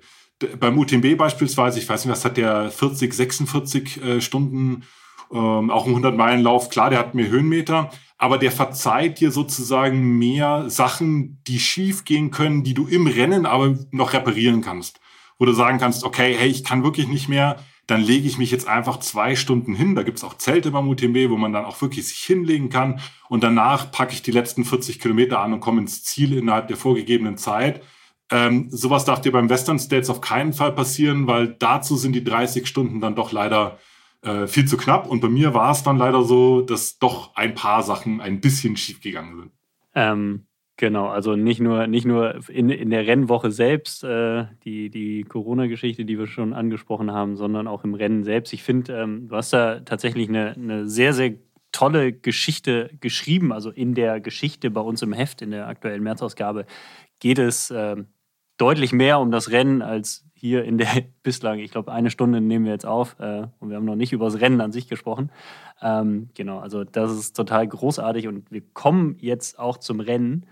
Und ähm, ich bin mal gespannt, wie du, wie du diese, diese 100 Meilen äh, jetzt nicht nur dann in geschriebene, sondern auch in gesprochene Worte äh, hier mitteilen kannst. Ähm, ich konnte es nicht verfolgen, nicht live von vor Ort, sondern nur im Livestream und Live-Ticker und eben äh, mit WhatsApp-Nachrichten, die ähm, Lisa und Marie dann so peu à peu mal geschrieben haben. Aber genau, nimm uns mal mit auf deine Reise, die da an dem Samstagmorgen um 6 Uhr in Olympic Valley gestartet ist.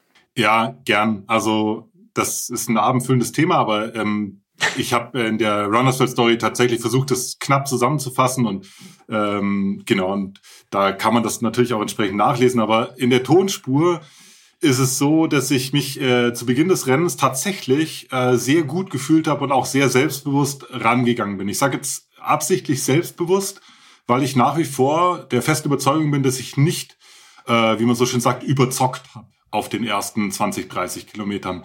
Das äh, Rennen verleitet ein bisschen dazu. Ähm, Gerade da kommt, es geht sofort mit zum Anstieg los. Früher war das so, dass sich die meisten Läufer beim Western Stage schon in diesem ersten Anstieg völlig zerschossen haben und dann quasi die restlichen 90 Meilen dafür büßen mussten, dass die da irgendwie zu, zu schnell gestartet sind. Das war bei mir überhaupt nicht der Fall. Ich bin sehr gut reingekommen in das Rennen und bin dann nach diesem ersten Anstieg durch dieses wunderschöne High Country, wie es heißt, ähm, ja, sehr entspannt äh, durchgecruised, würde ich sagen. So hat es sich zumindest angefühlt zu dem Zeitpunkt. Habe auch so ein bisschen drauf geachtet. Man ist da ja dann äh, über zweieinhalbtausend äh, Meter sogar, also startet auf 2000, geht dann 600, 700 hoch und flacht dann so langsam ab. Aber man ist schon die ersten sechs Stunden, fünf, sechs Stunden ist man schon, ist man schon auf ähm, Höhe, was manchen Athleten auch zu schaffen macht. Ich erinnere mich, dass der Florian Neuschwander zum Beispiel, der auch mal beim Western States gelaufen ist, äh, da echte Probleme gekriegt hat. Das war so sein Endgegner, sein Nemesis sozusagen, dass der einfach äh, ja diese diese Höhe ähm, ja unterschätzt hat und dann da sich einfach ja auch ins Außen navigiert hat. Beziehungsweise er hat natürlich gefinisht auch in der in der Bombenzeit, aber unter den Erwartungen, die er an sich selber hatte, wie er mir mal erzählt hat. Naja, lange Rede, kurzer Sinn, bin gut reingekommen in das Rennen und das erste Mal, wo ich gemerkt habe, oh, okay, äh, das läuft nicht mehr so ganz nach Plan, war, als die äh, Sonne so ungefähr, wie viel Uhr war es da? Da war es vielleicht 11 Uhr, 10, 11 Uhr. Die Sonne stand noch nicht im Zenit, aber sie war auf jeden Fall äh, inzwischen aufgegangen und hat sich, würde man sagen, so zu 80 Prozent so ihre Kraft äh, entfaltet. Jetzt muss man wissen, beziehungsweise weiß das eigentlich jeder, dass der Western States, abgesehen davon, dass es 100 Meilen sind, eigentlich nur eine wirklich sehr, sehr große Herausforderung hat. Äh, und das ist die Hitze bei dem Rennen. Äh, Henning, du hast schon ein, zwei Mal erwähnt, also da, da kann es phasenweise nicht nur warm, sondern wirklich extrem heiß werden. Wir sprechen hier von, äh, von tatsächlich über 40 Grad im Schatten mit dem Problem, dass es aber keinen Schatten gibt. Also das sind schon wirklich extreme Temperaturen, das weiß man aber vorher. Und da ich das vorher wusste, habe ich auch versucht, mich natürlich auf die Hitze entsprechend vorzubereiten. Äh, ich will da jetzt gar nicht mein gesamtes Heat Adaption Protokoll auflisten, was man alles tun kann, äh, um dieser Hitze zu widerstehen. Ich will eigentlich nur so viel sagen, äh, als sehr hitzeempfindlicher Läufer war mir bewusst, dass ich mich da wirklich ja, gezielt darauf vorbereiten muss, weil ich sonst einfach keine Chance habe, diesen Western States zu finishen. Äh, ich, äh, um zwei Sachen zu nennen, äh, ich habe eine zweite Runcation in Griechenland verbracht, extra nur, um in der Hitze zu laufen. Da hat es zwar keine über 40 Grad, aber da waren wir schon so, ja, 33, 34, 35 Grad hat es da schon. Und habe auch beispielsweise das klassische Saunaprotokoll abgespielt, wo man nach einem, nach einem Lauf äh, noch eine halbe Stunde lang äh, in die Sauna geht. Das klingt jetzt erstmal ähm, etwas abwegig und es macht auch ehrlich gesagt gar keinen Spaß, aber es ist äh, für die ähm, Anpassung an die Hitze ein sehr adäquates Mittel. Also hatte mich im Vorfeld damit gut befasst und dachte auch, ich wäre äh, ganz gut vorbereitet ähm, und war dann ehrlich gesagt ziemlich überrascht, wie schnell ich große Probleme aufgrund dieser Hitze bekommen habe. Und die ersten Probleme, die aufgetaucht waren, äh, war erstmal, ähm, dass die Hitze eine Verpflegungsstation früher schon ähm, unerträglich geworden ist, als ich das geplant hatte. Das hat sich so geäußert, dass ich mit, äh, mit äh, weitestgehend schwarzen Klamotten und einem Baseballcap und so meinem normalen Läufer-Outfit losgelaufen bin äh, und dann äh, an einer äh, VP namens ähm, äh, Michigan Bluff oder Michigan Bluff Henning? Äh, Robinson was sagst Flat. du? Robinson Flat, die zwei bringe ich immer durcheinander, genau, an einer VP namens Robinson Flat eben auf eine richtige ähm, ja, Hitzeausrüstung umsteigen wollte. Also quasi mit Sleeves, wo man Eiswürfel reinstecken kann und auch ein weißes T-Shirt und so einen äh, leicht albern aussehenden Fischerhut, der aber tatsächlich in dem Kontext äh, vom großen Vorteil ist. Äh, und äh, das äh, hatte ich nicht verfügbar. Also ich war tatsächlich, äh, die Hitze war früher da, als ich gedacht habe und bin dann mit meinen schwarzen Klamotten und, und meinen nicht-Heat-Kit dann da ähm, äh, das erste Mal Probleme gelaufen und das erste, woran sich wirklich geäußert hat, war, dass ich überhaupt keine Lust mehr hatte auf die Verpflegung, die ich mir mitgenommen hatte. Ich habe das am Anfang nicht direkt mit der Hitze in Verbindung gebracht. Jeder, der mal irgendwie ein Ultra gelaufen ist, der weiß, dass man, äh, egal wie viel man das geübt hat, so richtig Bock, was zu essen hat man im Ultra nicht. Auch wenn man weiß, dass es total wichtig ist, sich da zu verpflegen und dass man auch mit mit Gels und Energy Drinks da nicht das ganze Rennen durchkommt oder nur selten das ganze Rennen durchkommt. Da hat man dann eben auch echte Nahrung dabei. Und da habe ich gemerkt, auch krass, das, da habe ich überhaupt gar keine Lust mehr drauf. Das, das äh, widert mich schon richtig an. Also ich habe da auch Würgereiz gekriegt, wenn ich da dran gedacht habe. Und habe mich dann ähm, ja aus Wasser trinken und dieser, ja, ich hatte so einen Energy Drink dabei, das ging noch, habe ich darauf konzentriert und habe mir gedacht, naja, das wird schon passen. Und das war aber im Prinzip der Anfang vom, vom Ende ähm, war, dass sich diese, ja, dass sich mein Magen da zusammengezogen hat, wahrscheinlich aufgrund der Hitze. Das hat dann eine Kettenreaktion an Folgeproblemen ausgelöst die mich dann an den Rand des, äh, ja, des, der Rennaufgabe gebracht haben. Du hast dein Heat-Kit äh, genannt und die, die Aid Station, also nach, nach 50 Kilometern ist es, glaube ich, Robinson Flat, Meile 30 ungefähr, ähm, äh, kommen die Läufer zum ersten Mal an einen Punkt, wo ähm, die, das Support-Team, die Support-Crew auch hin kann. Also es ist jetzt nicht so, dass es irgendwie ähm, so ist, dass man überall beliebig an jeder Aid Station oder auch außerhalb der Aid Stations ähm, Unterstützung von außerhalb ähm, bekommt, sondern ähm, das ist eine sehr, sehr abgelegene Region. Auch der Aufwand, um zu diesen Aid Stations zu kommen, wo man dann offiziell hin darf, äh, ist enorm. Also man spricht davon irgendwie zwei Stunden Autofahren und dann nochmal ein bisschen Bus fahren oder teilweise sogar ein paar Kilometer zu Fuß gehen.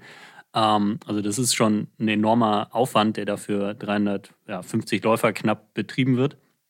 Und äh, ich weiß gar nicht, wie groß die Karawane ist, die da mitzieht, aber das sind äh, ein paar tausend Leute, die das, ähm, die, die die Läuferinnen und Läufer da begleiten. Also nicht nur Media äh, und Leute äh, von offizieller Seite aus, sondern eben auch diese Support Crews. Und ähm, nach 50 Kilometern hattest du dann eben das erste Mal Kontakt mit ähm, Lisa und Marie. Wie lief das dann so ab, als ähm, ihr euch das erste Mal da getroffen habt? Ja, genau. Also man ist quasi völlig autonom, bis man eben auf seine Crew trifft. Und es war in dem Fall nach 30 Meilen 50 Kilometer.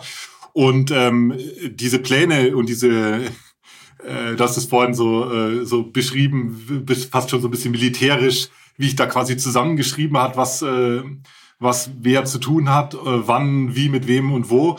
Äh, das hat, war offensichtlich ziemlich überzeugend, weil ich bin da eingelaufen äh, in der, in der Robinson Flat VP Verpflegungsstelle und Marie und Lisa hatten alles krass vorbereitet. Also es war wirklich, da stand alles bereit, was ich irgendwie auf meiner Liste hatte. Die hatten jede Eventualität, was in der Zwischenzeit hätte mit mir schon passieren können, von Blasen äh, irgendwie an den Füßen über, also waren top vorbereitet und ähm, das gibt einem als Läufer, gerade wenn man merkt, okay, das wird heute keine leichte Geschichte, gibt einem unglaublich viel Halt und Kraft, wenn man in so eine äh, Verpflegungsstelle da einläuft und, und die eigene Crew einfach so, ja, so top vorbereitet ist und dann auch tatsächlich in, in, in einer totalen äh, in einer Höchstgeschwindigkeit quasi einen da versorgt äh, und ein, ein Protokoll abspielt, also einen Ablaufplan abspielt, der halt einfach belastbar ist und der funktioniert und den man sich halt vorher überlegt hat.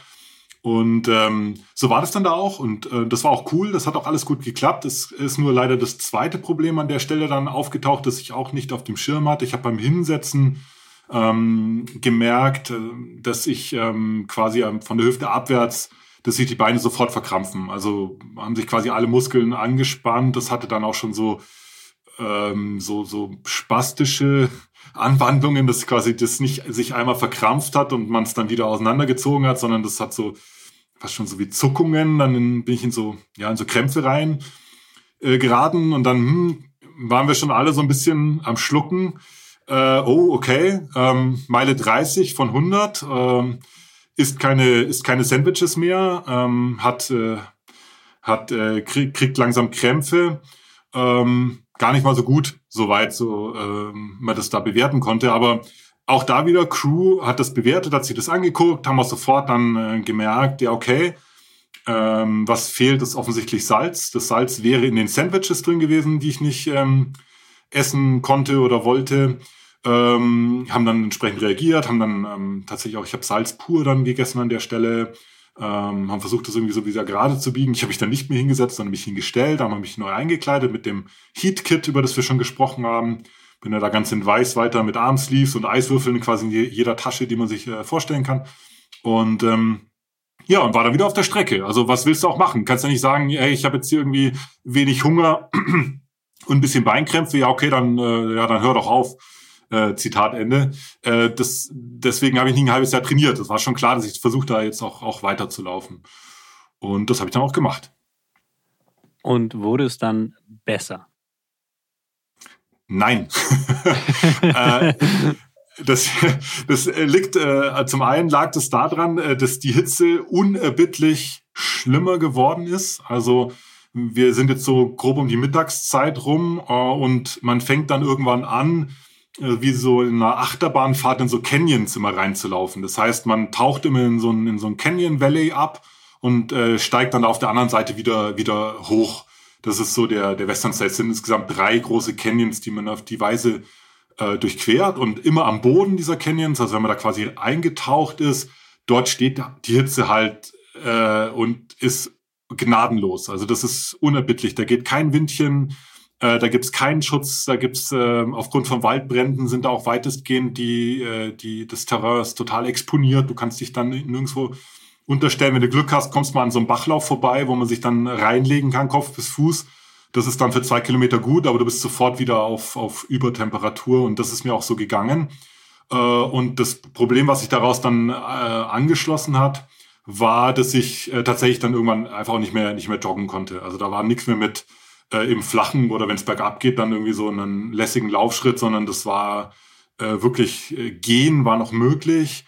Äh, aber ich habe gemerkt, dass es mit jedem Schritt, mit jedem Atemzug, den ich, den ich diese heiße Luft einatme, ist das einfach äh, immer und immer und immer schlimmer geworden. Und ähm, kamen dann so die Gedanken auf, okay, das läuft hier definitiv anders als geplant. Ähm, und das sieht so aus, als würde ich es hier nicht schaffen? Oder war das in dem Moment eher der Kampf mit der Situation?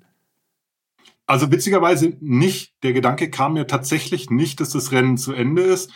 Äh, aber genauso wie du beschreibst, das war jetzt gar nicht irgendwie aus so einem krassen Selbstbewusstsein raus, so nach dem Motto, ja, das hältst du jetzt schon aus und wird ja auch irgendwann dunkel oder so, sondern das waren gar nicht solche Gedanken, sondern es war wirklich, ich war mit der aktuellen Situation so stark beschäftigt, also so vereinnahmt von diesem Kampf gegen die Hitze, dass das Rennen eigentlich äh, äh, zweitrangig wurde.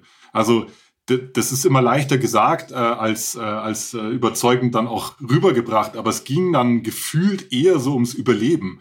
Also ging jetzt nicht literally, also nicht wortwörtlich um Leben und Tod, aber es ging schon darum, dass ich damit gerechnet habe, dass es sein kann, dass ich jetzt halt einfach irgendwo mich erstmal hinsetze und wenn ich dann nicht mehr aufstehe, genau an dieser Stelle halt einfach liegen bleib.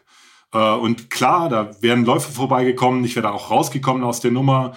Schon klar, ich wäre nicht gestorben, aber der Gedanke, dass du aus eigener Kraft nicht mehr in der Lage bist, äh, dich aus dieser Situation zu befreien, der hat mir total, ähm, total, ähm, ja, mich total vereinnahmt in der Situation. Und das war auch das Einzige, was mir durch den Kopf ging. Ja.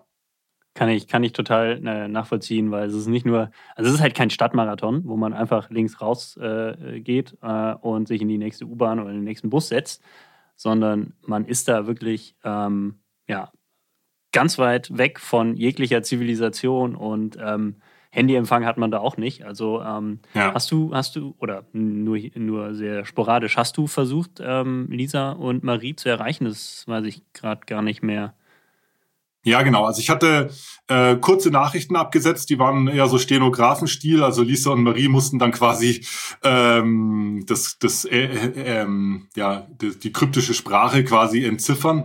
Aber da stand dann nur sowas drin wie ähm, hab noch mal Salz zu mir genommen oder oder hab Salz oder so und äh, äh, Hitze ist schlimm oder sowas. Also nichts, wo man jetzt quasi konkret hätte von ableiten können, welche Maßnahme jetzt die Crew hätte ergreifen können. Das Problem war auch, dass der die nächste Zusammenkunft ähm, bei Michigan Bluff, das war die nächste Verpflegungsstelle, wo wieder die Crew auch hin durfte, die war bei Meile äh, 55, also nochmal 25 Meilen weiter, als ich schon gelaufen war. Äh, und Marathon in der Zwischen halt. ein Marathon, ja genau. Das sagt sich auch immer so leicht, aber wenn man nicht mehr joggt, sondern wirklich echt fast auf allen Vieren daherkommt, dann ist das ziemlich weit. Also dann ist man da echt eine Weile unterwegs. Und äh, das bei der Hitze, das war tatsächlich äh, auch ein, ja, auch für die Crew natürlich eine blöde Situation. Die wussten zwar schon, dass es mir nicht so gut geht, aber die hatten keinerlei Möglichkeit, mich da in der Zwischenzeit irgendwie zu unterstützen, auf irgendeine Art und Weise. Und ähm, so hatte ich quasi keine andere Wahl, als mich da von äh, Verpflegungsstelle zu Verpflegungsstelle durchzukämpfen. Also da kamen Verpflegungsstellen, wo zwar keine Crews hin durften, aber so grob alle sechs bis acht Meilen ist man dann schon in so eine Verpflegungsstelle eingelaufen und da war es auch so, dass man immer super versorgt wurde. Also das ist, äh, habe ich bei keinem anderen Rennen jemals so erlebt, dass so viele Leute an diesen Verpflegungsstellen sich wirklich explizit nur um dich und deine Belange kümmern. Da ist sofort jemand auf dich zugerannt, hat dir deine deine äh, Trinkflaschen aufgefüllt, hat gefragt, was du brauchst. Haben, die haben dich mit Eiswürfeln vollgepackt an jeder VP.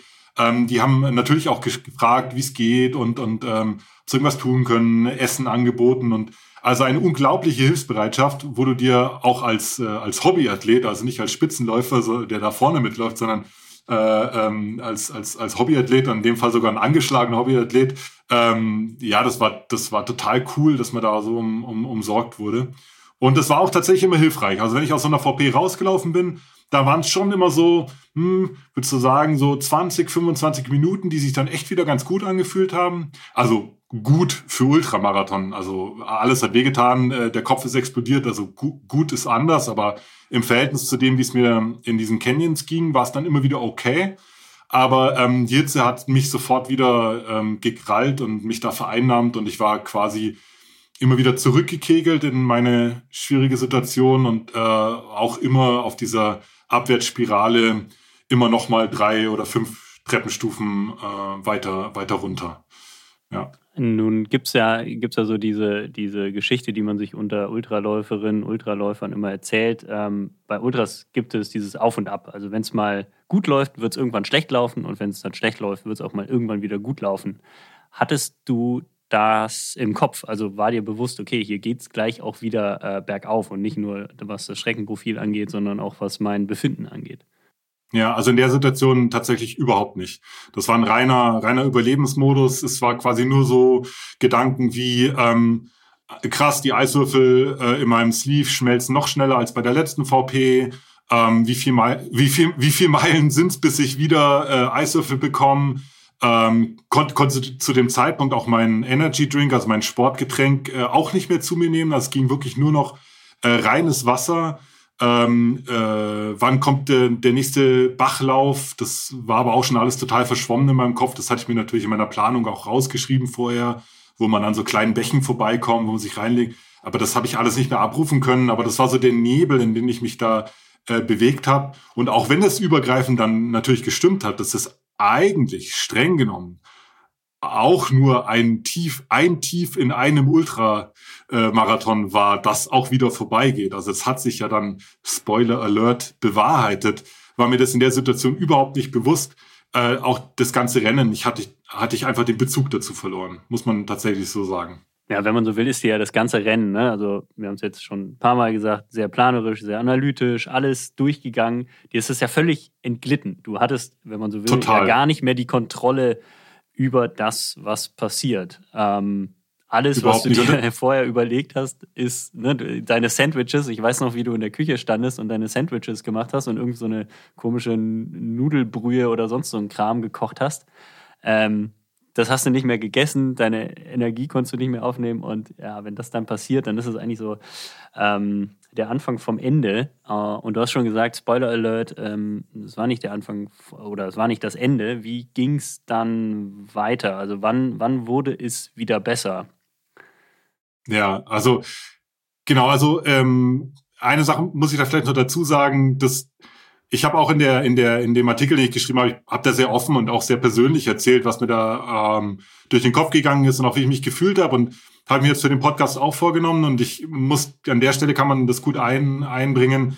Wenn jemand so auf Planen steht und so, äh, so viel Zeit investiert, dass am Ende ja nichts schief geht und wenn was schief geht, hat man irgendwie tausend Lösungen parat und so. Für so jemanden ist das eine total schlimme Situation, wenn er merkt, dass einem alles entgleitet. Also das war für mich, ich war da wirklich total überfordert. Also jetzt nicht nur mit der aktuellen Situation, mit der Hitze und, und und dem Rennen, sondern, sondern wirklich auch mit der Tatsache, äh, dass ich an der most obvious, also an der offensichtlichsten Herausforderung, die dieses Rennen parat hat, nämlich der Hitze, dass ich daran jetzt gerade zu scheitern drohe. Das ging einfach nicht rein in meinen Kopf. Das hat mich total ähm, ja verunsichert, entmutigt, äh, verärgert kann man glaube ich gar nicht sagen, weil ich nicht mehr genug Kraft hatte, mich irgendwie zu, über irgendwas zu ärgern. Aber das war eine richtig, äh, eine richtig äh, schlimme Situation so äh, für mich. Und ähm, das ist aber so ein bisschen auch dann die Krux gewesen. Also das war so ein bisschen auch so der, der Wendepunkt. Ich kann es ein bisschen kürzer fassen. Also es spitzte sich weiter zu, das wurde immer schlimmer. Da gab es einen Anstieg zu einer Verpflegungsstelle namens Devil's Thumb, also der Daumen des Teufels. Äh, sehr treffend. Name.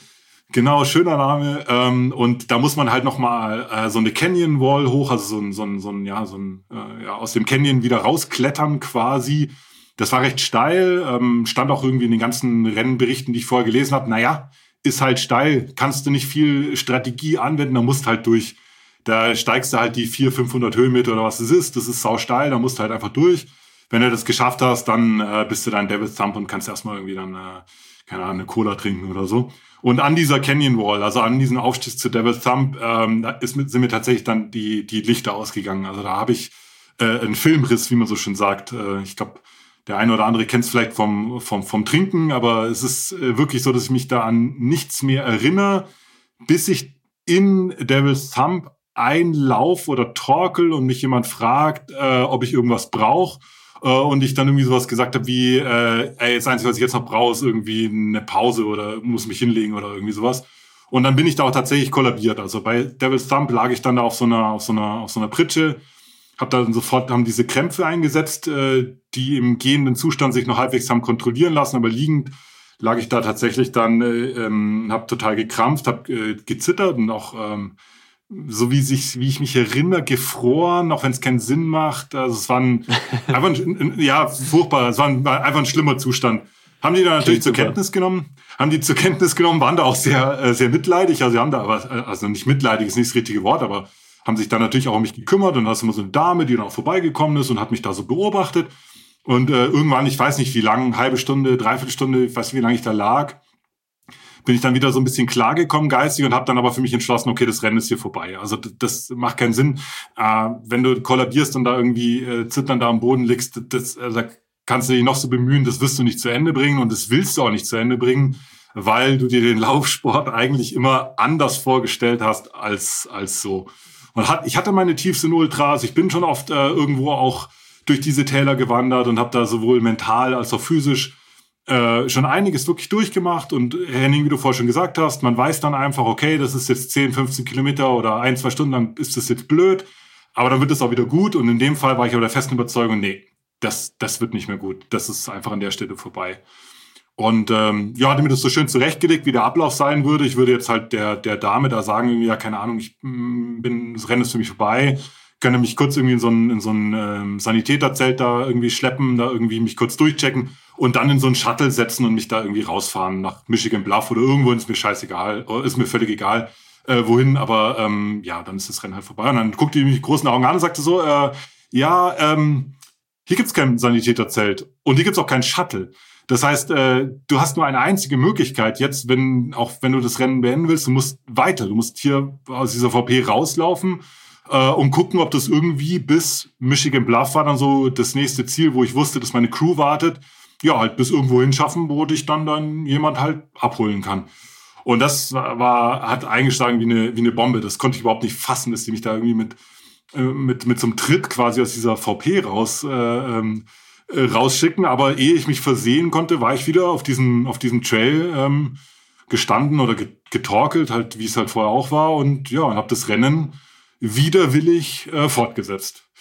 Und genau, also auch um das kurz zu machen, an dieses äh, physische Tief hat sich dann noch ein mentales Tief angeschlossen, das mh, hm, nach meinem Empfinden viel schlimmer war als das, was ich körperlich äh, da durchgemacht habe. Das war ganz arg furchtbar, was ich da auf dem Weg nach Michigan, Michigan Bluff ähm, durchlebt habe. Äh, und für mich war aber klar, wenn ich dann in Michigan Bluff bin, große VP, ähm, äh, treffe ich meine Crew, lass mir da das Bändchen abschneiden. Das ist so, das macht man halt so, wenn man aus dem Rennen rausgeht. Dann ist es offiziell, dass man quasi nicht mehr am Rennen teilnimmt. So ein Starterbändchen war das.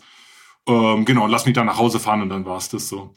Ja, und dann bin ich nach Michigan Bluff gekommen und dann äh, lief es aber doch anders als geplant. Bist du einfach, äh, bevor, bevor es weitergeht, bist du dahin einfach spaziert oder konntest du dann irgendwann wenigstens noch so langsam trotten? Oder war das dann einfach nur, okay, ich wandere jetzt hier durch und ähm, bis Michigan Bluff. Du warst ja dann für dich äh, schon nicht mehr im Rennen, ne? auch wenn du sagst, die hat dich weitergeschickt, ja. wieder ins Rennen geschickt. Du, für dich ja. warst du ja nicht mehr im Rennen. Ja, genau. Also es ist tatsächlich so, dass ich äh, seit, ähm, ja, im Prinzip seit ich bei Robinson Flat raus war, eigentlich nicht mehr in der Lage war zu laufen, also zu, zu, zu joggen. Äh, das war ein Spaziergang. Ähm, da gab es auch keine Möglichkeiten, irgendwie dann mal zügiger zu gehen oder so, sondern wirklich so mehr so ein Torkeln. Aber selbst dieses Spazierengehen, dieses Torkeln hat mich so ausgelaugt, dass ich irgendwann angefangen habe, Schritte zu zählen. Ich musste irgendwann eine dieser Mentaltechniken anwenden und zwar eigentlich eine, die man so, ja, wenn man so zehn Kilometer Rennen hat und dann die letzten, weiß nicht, letzten Kilometer, wo es dann wirklich hart wird, dann ist es so zählen und sich die Buchstaben vor dem geistigen Auge vorstellen. Das ist so eine bei mir ganz gut funktionierende mentale Strategie. Äh, die musste ich da anwenden, um überhaupt noch von der Stelle zu kommen. Äh, und ich weiß nicht, wie viele Durchläufe ich da eins bis hundert auf Englisch gemacht habe, äh, um da überhaupt noch von der Stelle zu kommen, aber es waren, waren echt viele. Und so habe ich versucht, mich da über Wasser zu halten, um ja, es irgendwie nach Michigan Bluff zu schaffen. Okay, cool. Also während ich, äh, oh, Michi und Christiane dann im Bett lagen und das irgendwie versuchten aus der Ferne zu verfolgen, bist du dann nach Michigan Bluff, äh, ja, eingelaufen ist das falsche Wort, äh, reingestolpert, reingeschlurft und äh, wolltest, wolltest aufgeben. Wieso ist es dann anders gekommen? Ja, also äh, das, äh, die gute Nachricht war, die Sonne war inzwischen untergegangen. Also ich bin quasi so in so, ein, so, ja, in so eine Abendstimmung da reingekommen, habe auch äh, also so äh, ganz ganz kurz, bevor du bevor du weiter erzählst, ähm, ja. Sonne ist untergegangen. Die Strecke hatte war ungefähr, du hattest die Hälfte ungefähr geschafft. Ja. Zu der genau. Zeit war der Sieger längst im Ziel. Der hat sich schon geduscht gehabt und stand schon mit einer Cola am Rand und hat die anderen Läufer beklatscht. Genau, ja. Genau, also äh, nur, nur um es mal ein, einzuordnen, also ähm, ja. Der Streckenrekord von Jim Wormsey wurde nicht in dem Jahr gelaufen, aber der liegt so bei 14 Stunden 9 Minuten. Und ja. der Streckenrekord von äh, Ellie Greenwood äh, bei den Frauen liegt bei 16 Stunden 47 Minuten. Ja, und da kommt man ähm, ganz entspannt, äh, am Nachmittag kommt man da quasi rein in das Ziel, wenn man, quasi, auf, dem, genau. ja. wenn man auf dem Level läuft, genau. ja. Und da war ich gerade genau. knapp, knapp über der Hälfte war ich zu dem Zeitpunkt, ja, genau. No, also, ja. das, ist, das ist echt krass. Okay, gut. Äh, wie, wie ging es weiter? Ja, genau. Also ich bin eingelaufen in die in die ähm, Michigan Bluff ähm, äh, VP Verpflegungsstelle und äh, habe als erstes Ausschau gehalten nach irgendeinem Rennen äh, offiziellen ja so Aid Station Captains heißen die da, also der offizielle Leiter dieser dieser Aid Station, um eben mir das Bändchen da abschneiden zu lassen und dem Bescheid zu sagen, hey, ihr könnt mich aus der Wertung nehmen, äh, für mich ist das Rennen vorbei. Und bevor ich den aber finden konnte, hat mich äh, Lisa, meine Frau, äh, abgepasst. Die kam da, die hat da wohl schon auf mich gewartet, wahrscheinlich stundenlang also am Eingang dieser VP auch, und hat dann gesagt, ach komm, jetzt setzen wir uns erstmal hin, jetzt kommst du mal mit, wir haben da irgendwie einen Campingstuhl vorbereitet. Äh, und äh, dann schauen wir erstmal, wie die Lage ist. Und keine Ahnung, kannst ja immer noch danach auch noch aufhören, ist ja kein Problem. Ist ja jetzt kein Stress mehr so. Also das war so der, die, die, die Vibes, die Lisa und auch Marie ausgestrahlt haben. Völlig entspannt. Äh, ja, ist ja nicht so schlimm, jetzt setzen wir uns erstmal hin, jetzt gucken wir mal. Und dann habe ich denen erzählt, was mir so widerfahren war. So die letzten, keine Ahnung, fünf, sechs, sieben Stunden, die waren ja quasi auch nicht im Bild. Und die haben sich das angehört und haben da auch irgendwie, ja, so minimal Empathie gezeigt. Ah, ja, okay, ja, das klingt ja krass und mh, hm, okay, das war bestimmt schlimm. Und haben aber währenddessen irgendwie angefangen, mich trotzdem, als würde ich quasi gerade vom, äh, äh, vom, vom, vom Spaziergang im Olympiapark erzählen, haben die mich trotzdem dann äh, so Stück für Stück aufgepäppelt, dass ich weiterlaufen kann. Da, ach, magst dein T-Shirt vielleicht wechseln? Guck mal, hier ist noch irgendwie ein Schluck Wasser. Ach, Kaffee geht, ja, dann trink doch noch einen Kaffee. Wir haben hier eine verkochte Nudelsuppe. Ach, cool, äh, ist ja super, wenn du die essen kannst. Nimm doch noch einen Löffel. Und so ging das quasi, ja, eine halbe Stunde, 40 Minuten. Weiß auch nicht mehr wie lange, aber wir haben uns schon gefährlich nah auch an diesen Cut-Off, also an diese vom Veranstalter vorgegebene Zeit wann man aus dieser äh, Verpflegungsstelle raus sein muss, um nicht disqualifiziert zu werden, haben uns schon stark angenähert gehabt. Aber irgendwie stand ich dann da und habe zwar ja so noch so ein bisschen dagegen geredet, so, ja, was macht denn ihr da? Das macht doch gar keinen Sinn. Und dann hieß es aber so, ach komm, lass uns doch jetzt zur nächsten Verpflegungsstelle Forest Hill, auch eine große Verpflegungsstelle, lass uns doch dahin wandern. Keine Ahnung, sind nur fünf Meilen, sechs, sieben Meilen war das da irgendwie und ganz entspannt, irgendwie schöner Abendspaziergang, äh, null stressig. So wurde mir das da verkauft und klang irgendwie auch nett, fand das nicht schlimm. Äh, Lisa durfte mich auch begleiten, die war dann sozusagen meine offizielle Pacerin dann auch, hatte sich so eine gelbe Startnummer angepinnt. Ja, dann sind wir aus Michigan Bluff rausmarschiert. Auch jetzt äh, immer noch nicht gejoggt, aber ja, so gegangen und waren wieder, oder war ich wieder im Rennen, gegen meinen Willen, so mehr oder weniger. Okay, also ihr seid einfach von zwei verschiedenen Voraussetzungen ausgegangen. Also für dich war das Rennen vorbei, für die beiden nicht und dann, ja, nichts, äh, mir nichts, dir nichts, warst du dann auf einmal dann doch auch für dich wieder im Rennen. Oder hast du da noch gesagt, okay, was soll, was soll der Quatsch? Eigentlich bin ich doch raus, das wird eh nichts. Ja, das klingt immer absurd, wenn ich das jetzt auch rückblickend äh, erzähle, aber ich kann felsenfest und mit, mit ungebrochener Gewissheit sagen, dass ich an der nächsten VP, an Forest Hill, auf jeden Fall, ohne Wenn und Aber aus dem Rennen gehen wollte.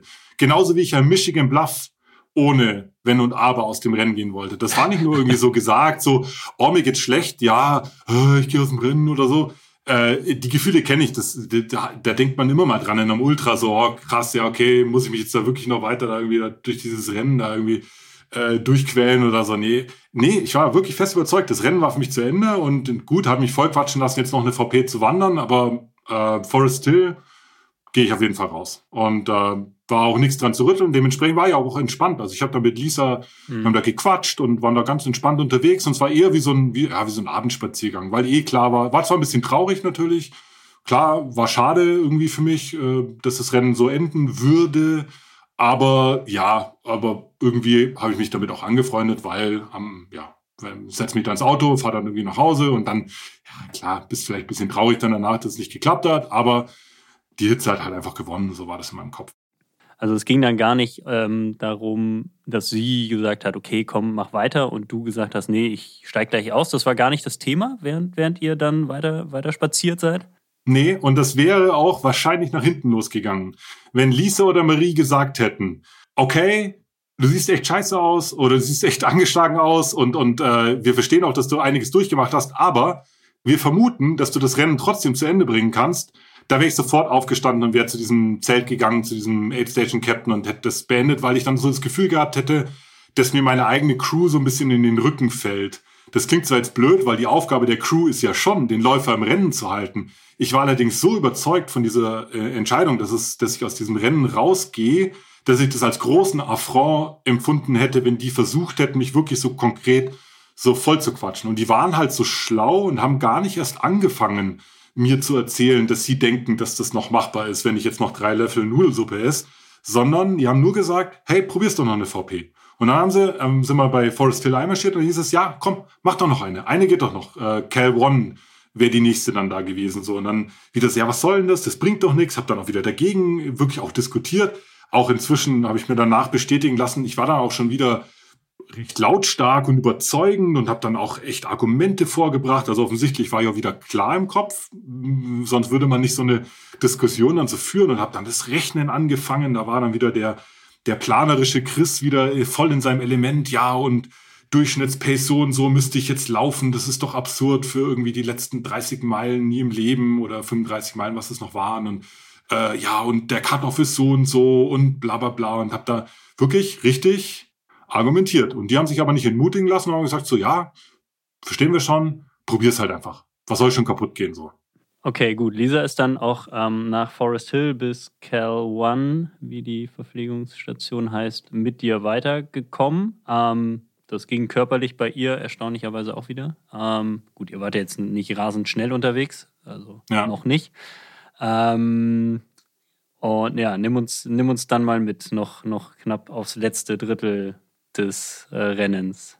Ja, es tut mir jetzt leid für alle Leute, die die Story in der Runners World Ausgabe noch nicht gelesen haben, aber äh, es war dann so, also wegen Spoiler Alert, wie man so schön sagt. Genau, die, die, die, die jetzt die Geschichte noch nicht gelesen haben, weil da auch schöne Bilder drin sind etc., ähm, hören hier auf, kaufen sich die Ausgabe, lesen die Geschichte und schalten dann hier wieder ein. Okay. Super weiter. Idee, so machen wir das, genau.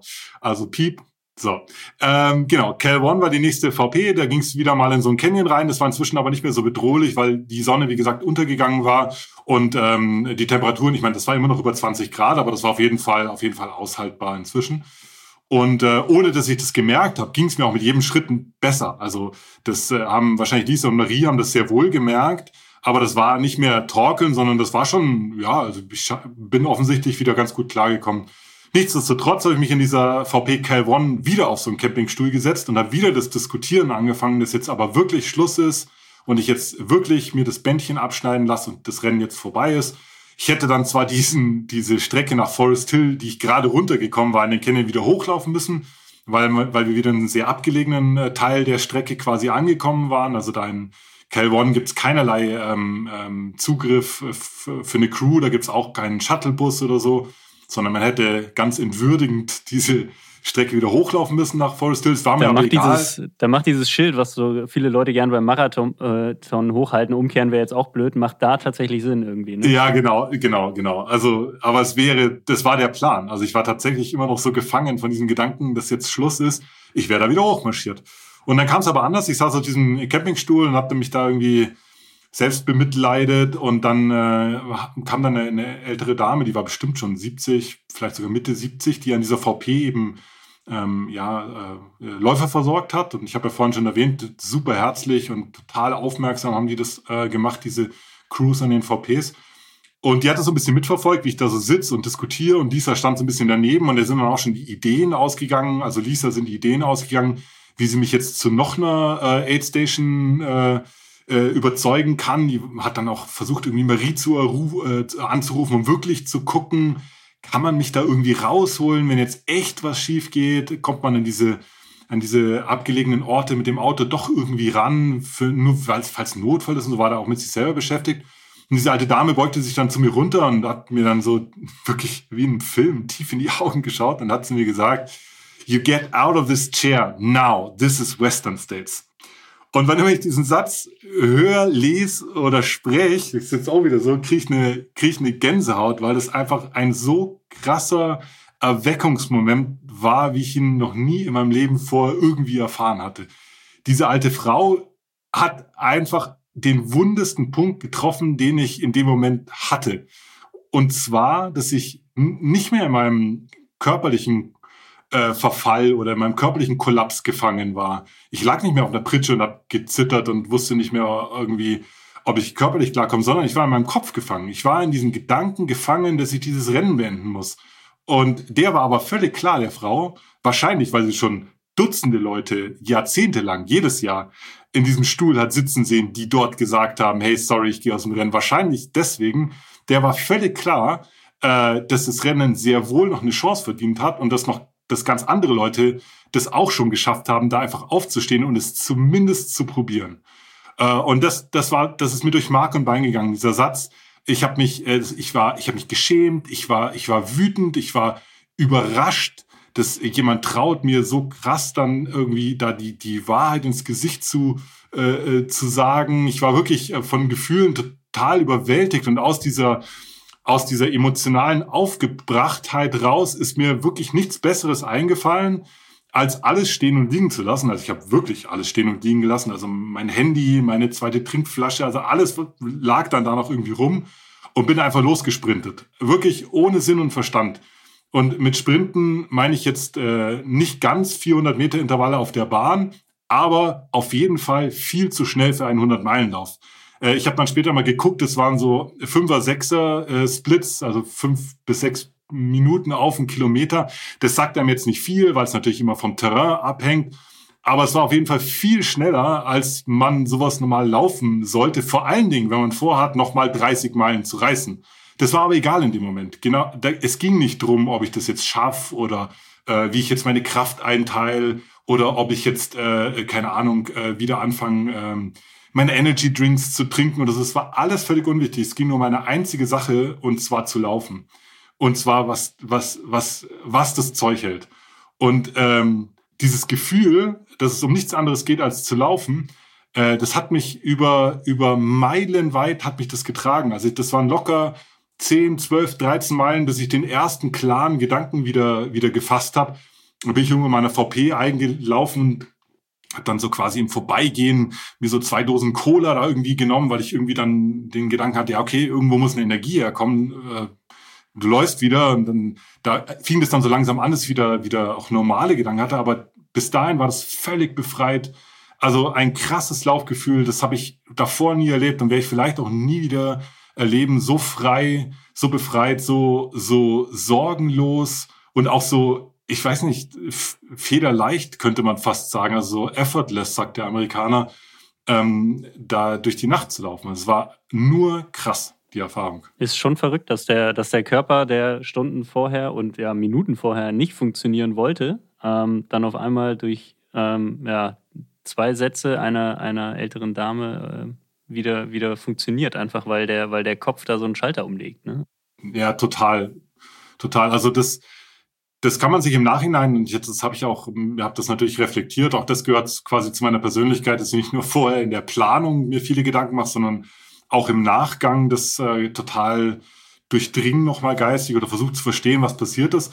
Und ähm, was da einfach der Fall war, ist, dass ich bei diesen vielen Diskussionen, wo ich da auf irgendwelchen Campingstühlen saß und, und irgendwie mein, mein, mein DNF da irgendwie durchdrücken wollte, ja, da habe ich mich erholt die ganze Zeit. Ich saß da halt rum und dann habe ich wieder einen Löffel Nudelsuppe im Mund gekriegt und dann da irgendwie noch einen Kaffee noch getrunken und keine Ahnung. Also ich wurde tatsächlich von meiner Crew aufgepäppelt auf ein Level, der mir nicht nur erlaubt hat, jetzt da irgendwie weiter durch das Rennen zu torkeln, sondern wieder wirklich fit zu sein. Und der Körper ist offensichtlich in der Lage, sich auch von so wirklich krassen Rückschlägen, wie ich da an Devil's Thumb erlitten habe, sich, äh, sich zu erholen, wenn man ihm da entsprechend Zeit gibt und, und vielleicht auch, ja genau, Salz war jetzt wieder da und, und ein paar Kohlenhydrate. Ja, dann war ich wieder einsatzfähig. Ich habe das nur nicht gecheckt. Du hast äh, gesagt, du hast alles äh, stehen und liegen gelassen und bist halt weitergerannt. Du hast unter anderem auch Lisa zurückgelassen ab dem Moment oder war die noch weiter mit dabei? Nee, also so traurig das jetzt auch klingt, aber Lisa war auf jeden Fall auch bei den äh, Dingen und Menschen, die ich zurückgelassen habe. Äh, das war in dem Moment tatsächlich völlig unreflektiert. Da ging es mir einfach nur noch drum, jetzt loszurennen. Und ähm, das war insofern ein bisschen blöd, als das Lisa ja quasi das gleiche Problem hatte wie ich, nämlich dass das eine völlig abgelegene Gegend war, wo sie auch als Pacerin nicht einfach so wieder rauskommt. Also das ist nicht so, dass man zum nächsten Bus geht und dann lässt man sich nach Hause fahren, hält noch bei Starbucks und trinkt dann noch irgendwie eine Matcha-Latte oder so, sondern da bist du halt irgendwo in der Wildnis. Und sie hatte dann keine andere Wahl, äh, außer die gleiche Strecke, die ich quasi gelaufen bin, auch zu laufen, mir quasi sozusagen hinterher. Äh, und das war dummerweise bis zur nächsten VP, wo man dann wieder ja Zivilisationszugang hatte. Das war die VP Rucky Chucky. Ähm, das waren über 30 Kilometer, die sie da bewältigen musste. Und das war so eigentlich nach einer frisch ausgestandenen Covid-Infektion nicht geplant, da durch die Nacht 30 Kilometer zu laufen. Das steht so, glaube ich, nicht im Lehrbuch tatsächlich, ja. Macht man eigentlich so nicht, genau. Aber genau, sie, sie hat dich aber, genau, sie hat dich trotz äh, frischer Beine aber nicht, nicht eingeholt. Ähm, also du warst vor ihr dann an dieser äh, ja, äh, Verpflegungsstation, äh, die Rucky Chucky heißt und nicht nur eine Verpflegungsstation ist, sondern auch der Punkt ist, wo die nächste ähm, wo, wo man das nächste Mal seine Crew normalerweise trifft. Ähm, genau. Marie war, dort, äh, war dann dort. Äh. Ja, aber auch nach mir leider. also ich habe nicht ah, nur ja, quasi, stimmt. Oh Gott. Ja, ja. Ah, ja, stimmt fährt einem sofort ich durch Mark und Bein. Ja, ja. Mhm, genau. Also genau, ja, das äh, da, stimmt. Das war mitten, mitten in der Nacht irgendwann. Wir haben, wie gesagt, äh, lagen krank im Bett und haben versucht, dennoch so das Rennen zu verfolgen. Und dann gingen halt so WhatsApp-Nachrichten hin und her. Stimmt, ich erinnere mich. Du warst dann, genau, du hast ja dann niemanden getroffen. Also ähm, von wegen Plan nach hinten losgehen und so. Also wenn deine Crew dann gar nicht da ist, ähm, ist es im Zweifel noch schlimmer. Ähm, gut, dann war Marie nicht da und Rucky Chucky hat die Besonderheit, ähm, dass äh, Rucky Chucky ein River Crossing ist. Also da muss man einmal durch einen Fluss beziehungsweise über einen Fluss äh, hinüber. Ähm, als ich damals ähm, Josef begleitet habe, durfte ich mit ihm auch den Fluss überqueren, allerdings in einem Boot, weil da relativ viel Wasser war. In dem Jahr, in dem du gelaufen bist, also letztes Jahr, war nicht so viel Wasser und du hattest das Vergnügen, dass du durch den Fluss durchwaden durftest. Genau, also Rocky Chuck ist so einer von den Punkten von dem Western States Lauf, die so mit so ja vielen romantischen Vorstellungen auch einhergehen. Das sind Bilder, die sieht man einmal im Internet, wie da Läufer äh, an, an so einer Leine oder an einem Boot da durch das Wasser warten und ähm, das, da, also ich kriege da heute noch ein warmes Herz, wenn ich das sehe. Das ist einfach ein ganz besonderer Moment in dem, in dem Rennen. Und äh, wie du schon gesagt hast, genau, ich war, der Wasserstand war relativ niedrig, wir konnten dadurch warten. Äh, man hat optional, wer das wollte, hat so eine, eine äh, Schwimmweste angeboten bekommen, weil das waren doch Stromschnellen. Es war jetzt nicht ganz so trivial, aber ich habe das nicht irgendwie für nötig gehalten, aber die meisten Läufer sind da, glaube ich, so ganz gut durch, weil vor allen Dingen auch wieder diese Helfer da total super ähm, krass den ganzen Tag und Nacht da in diesem Fluss drin standen, entlang dieser Leine, wo man sich entlang geangelt hat und die halt gesagt haben, hey, guck mal, hier ist ein großer Stein, da kannst du drauf treten, da geht's gleich, wirds Wasser wieder ein bisschen weniger tief und einen da so durchgelotst haben. Also wirklich eine unglaublich coole äh, Geschichte, dieses, äh, dieses River Crossing.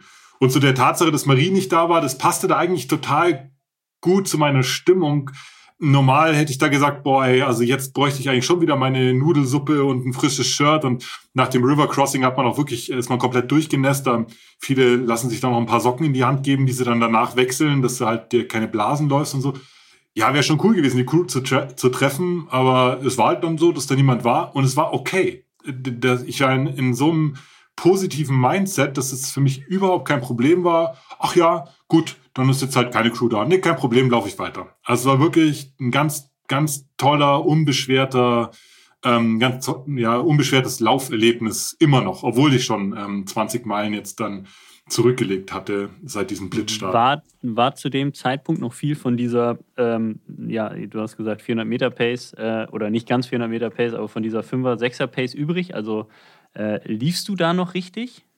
Also es war genau der Zeitpunkt, wo äh, sich das dann in so einen normalen Ultralaufstil äh, geändert hatte. Das hatte so ein bisschen was mit dem River Crossing zu tun. Das klingt jetzt auch wieder so ein bisschen ähm, so metaphysisch, aber das hat mich abgekühlt. Also es hat mich auch emotional so ein bisschen abgekühlt, aber auf eine positive Art und Weise.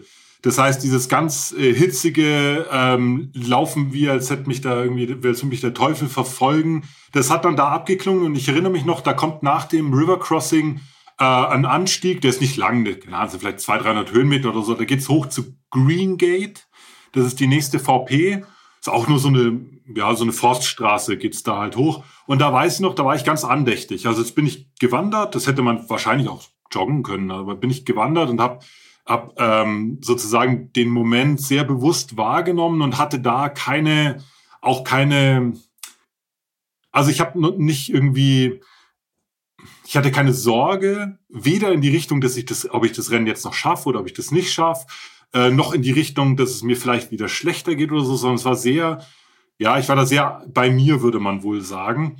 Und habe mich aber da wieder auf so, ich sag mal, auf so einen normalen, ähm, ja, Ultralaufstil dann da auch äh, äh, ja, eingegroovt. Genau, und aber äh, das Spannende war, äh, diese Green Gate, da läuft man da irgendwie hoch, das ist nicht weit von Rocky Chucky. Und da bin ich auf wieder einen sehr freundlichen äh, äh, Aid Station äh, Leiter getroffen, der mir dann sagte, pass auf, du hast noch ähm, 20 Meilen, sind's ab hier noch, ab Green Gate und du hast dafür noch äh, sieben Stunden waren es, glaube ich, noch, äh, also noch Zeit. Das schaffst du sogar, wenn du wanderst, hat er mir gesagt. Und dann ist mir das erste Mal eigentlich bewusst geworden, dass das Ziel dieses Rennen, also mein ABC-Ziel, dieses Rennen unter 30 Stunden zu finishen, äh, dass das tatsächlich machbar ist. Also dass es in greifbare Nähe wieder ähm, gerückt ist. Und ähm, das hat zwar zu keinem zweiten 400-Meter-Sprint geführt, wie bei, der, bei dem ersten Erweckungserlebnis, aber das Gefühl war trotzdem unbeschreiblich. Also das war auch eine ganz, ich hatte das gar nicht mehr auf dem Schirm, dass es ja eigentlich darum geht, da irgendwie unter 30 Stunden anzukommen zwar so ein bisschen auf die Uhr geguckt und schon gesehen, ah krass, du läufst schon immer schneller und diese Durchschnittspace, die ich so ein bisschen im Blick hatte, die zählte da so langsam runter. Also wirklich geglaubt hatte ich das erst, als mich dieser nette Herr da äh, bei, bei Greengate über den aktuellen Stand des Rennens informiert hat. 20 Meilen noch und sieben Stunden. Ja, das war auch tatsächlich aus der Perspektive, die, die ich hatte, sehr äh, krass äh, zu verfolgen, weil zwischendrin hatte ich natürlich, also das habe ich dir auch schon gesagt, das ist jetzt äh, keine neue Erkenntnis, äh, natürlich eigentlich gedacht, okay, der Junge äh, ist raus, das Rennen hat sich, hat sich erledigt. Ähm, ich glaube, du warst einmal sogar hinterm Cut-Off, so ja. zwischen zwei Aid-Stations, so was die Zeit anging.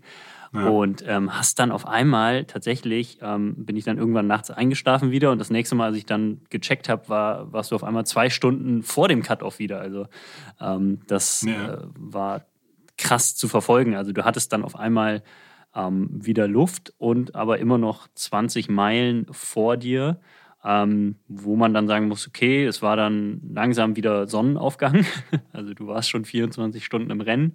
Ähm, die ganz große Hitze ähm, war ja dann nicht mehr, beziehungsweise denn die nächste Hitzewelle stand dir dann ja quasi bevor. Und ähm, ja, versuch mal die, die letzten ja, 30, 40 Kilometer, die es dann noch waren, zu, zu beschreiben.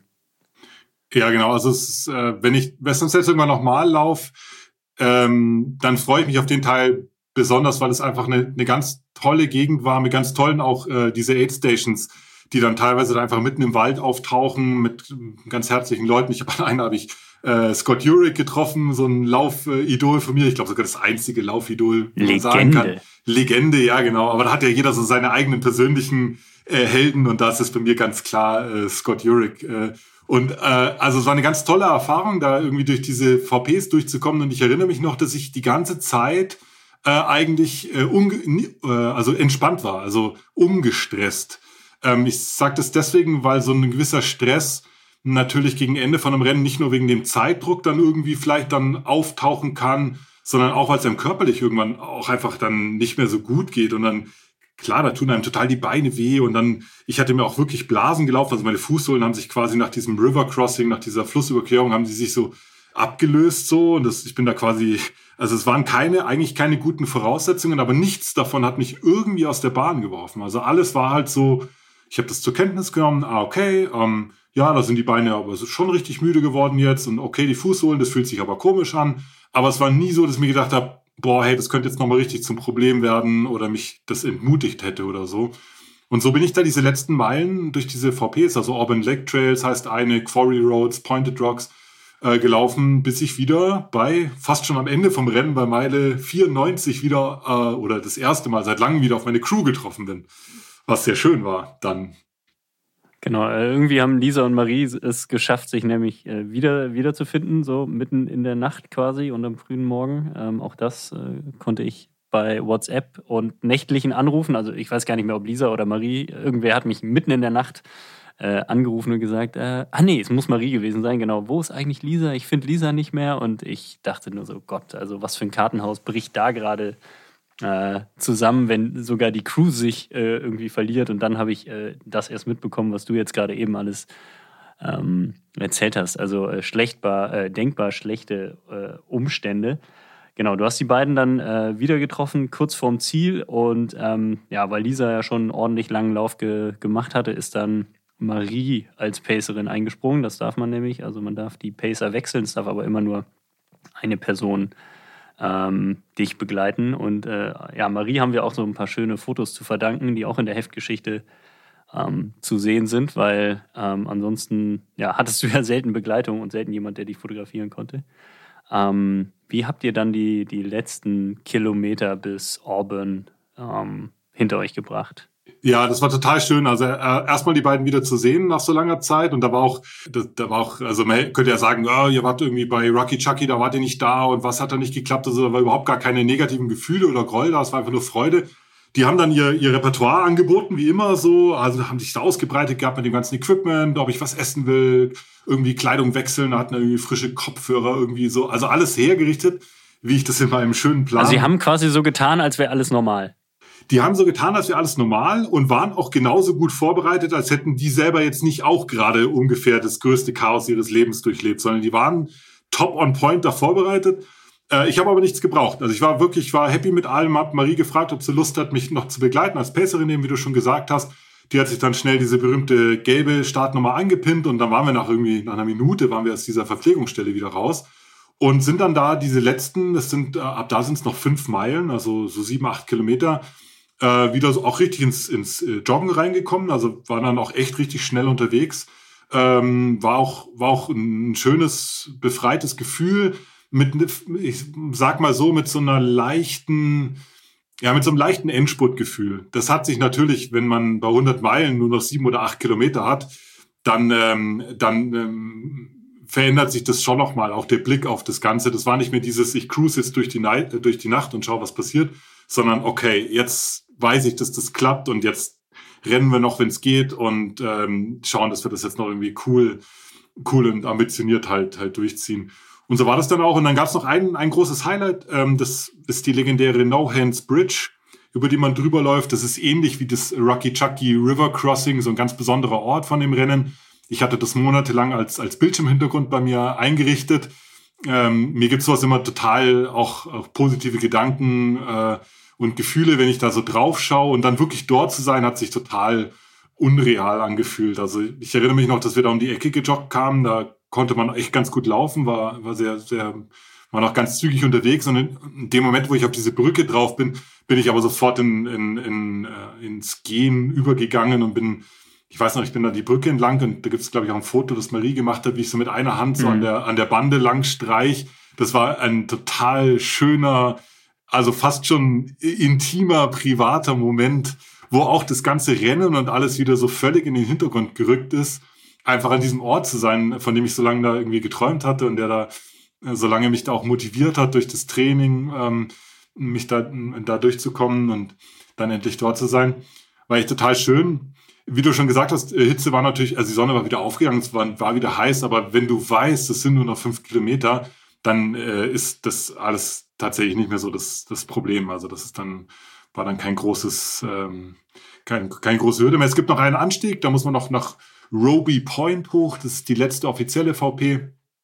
Das ist nochmal noch mal anstrengend, aber auch wirklich, also da habe ich das muss man dazu sagen, es ist halt einfach ein hartes Rennen, äh, eben deswegen, weil die weil es halt so gut laufbar ist. Und ich habe da Leute gesehen, die wirklich, ich will jetzt keine Details sagen, aber viele haben sich da übergeben, äh, saßen, lagen, also wirklich auf den letzten Metern. Also du bist wirklich, du bist drei Kilometer vom Ziel und die sind diesen letzten Anstieg da einfach nicht mehr hochgekommen, weil die so entkräftet waren und, und, und so kaputt.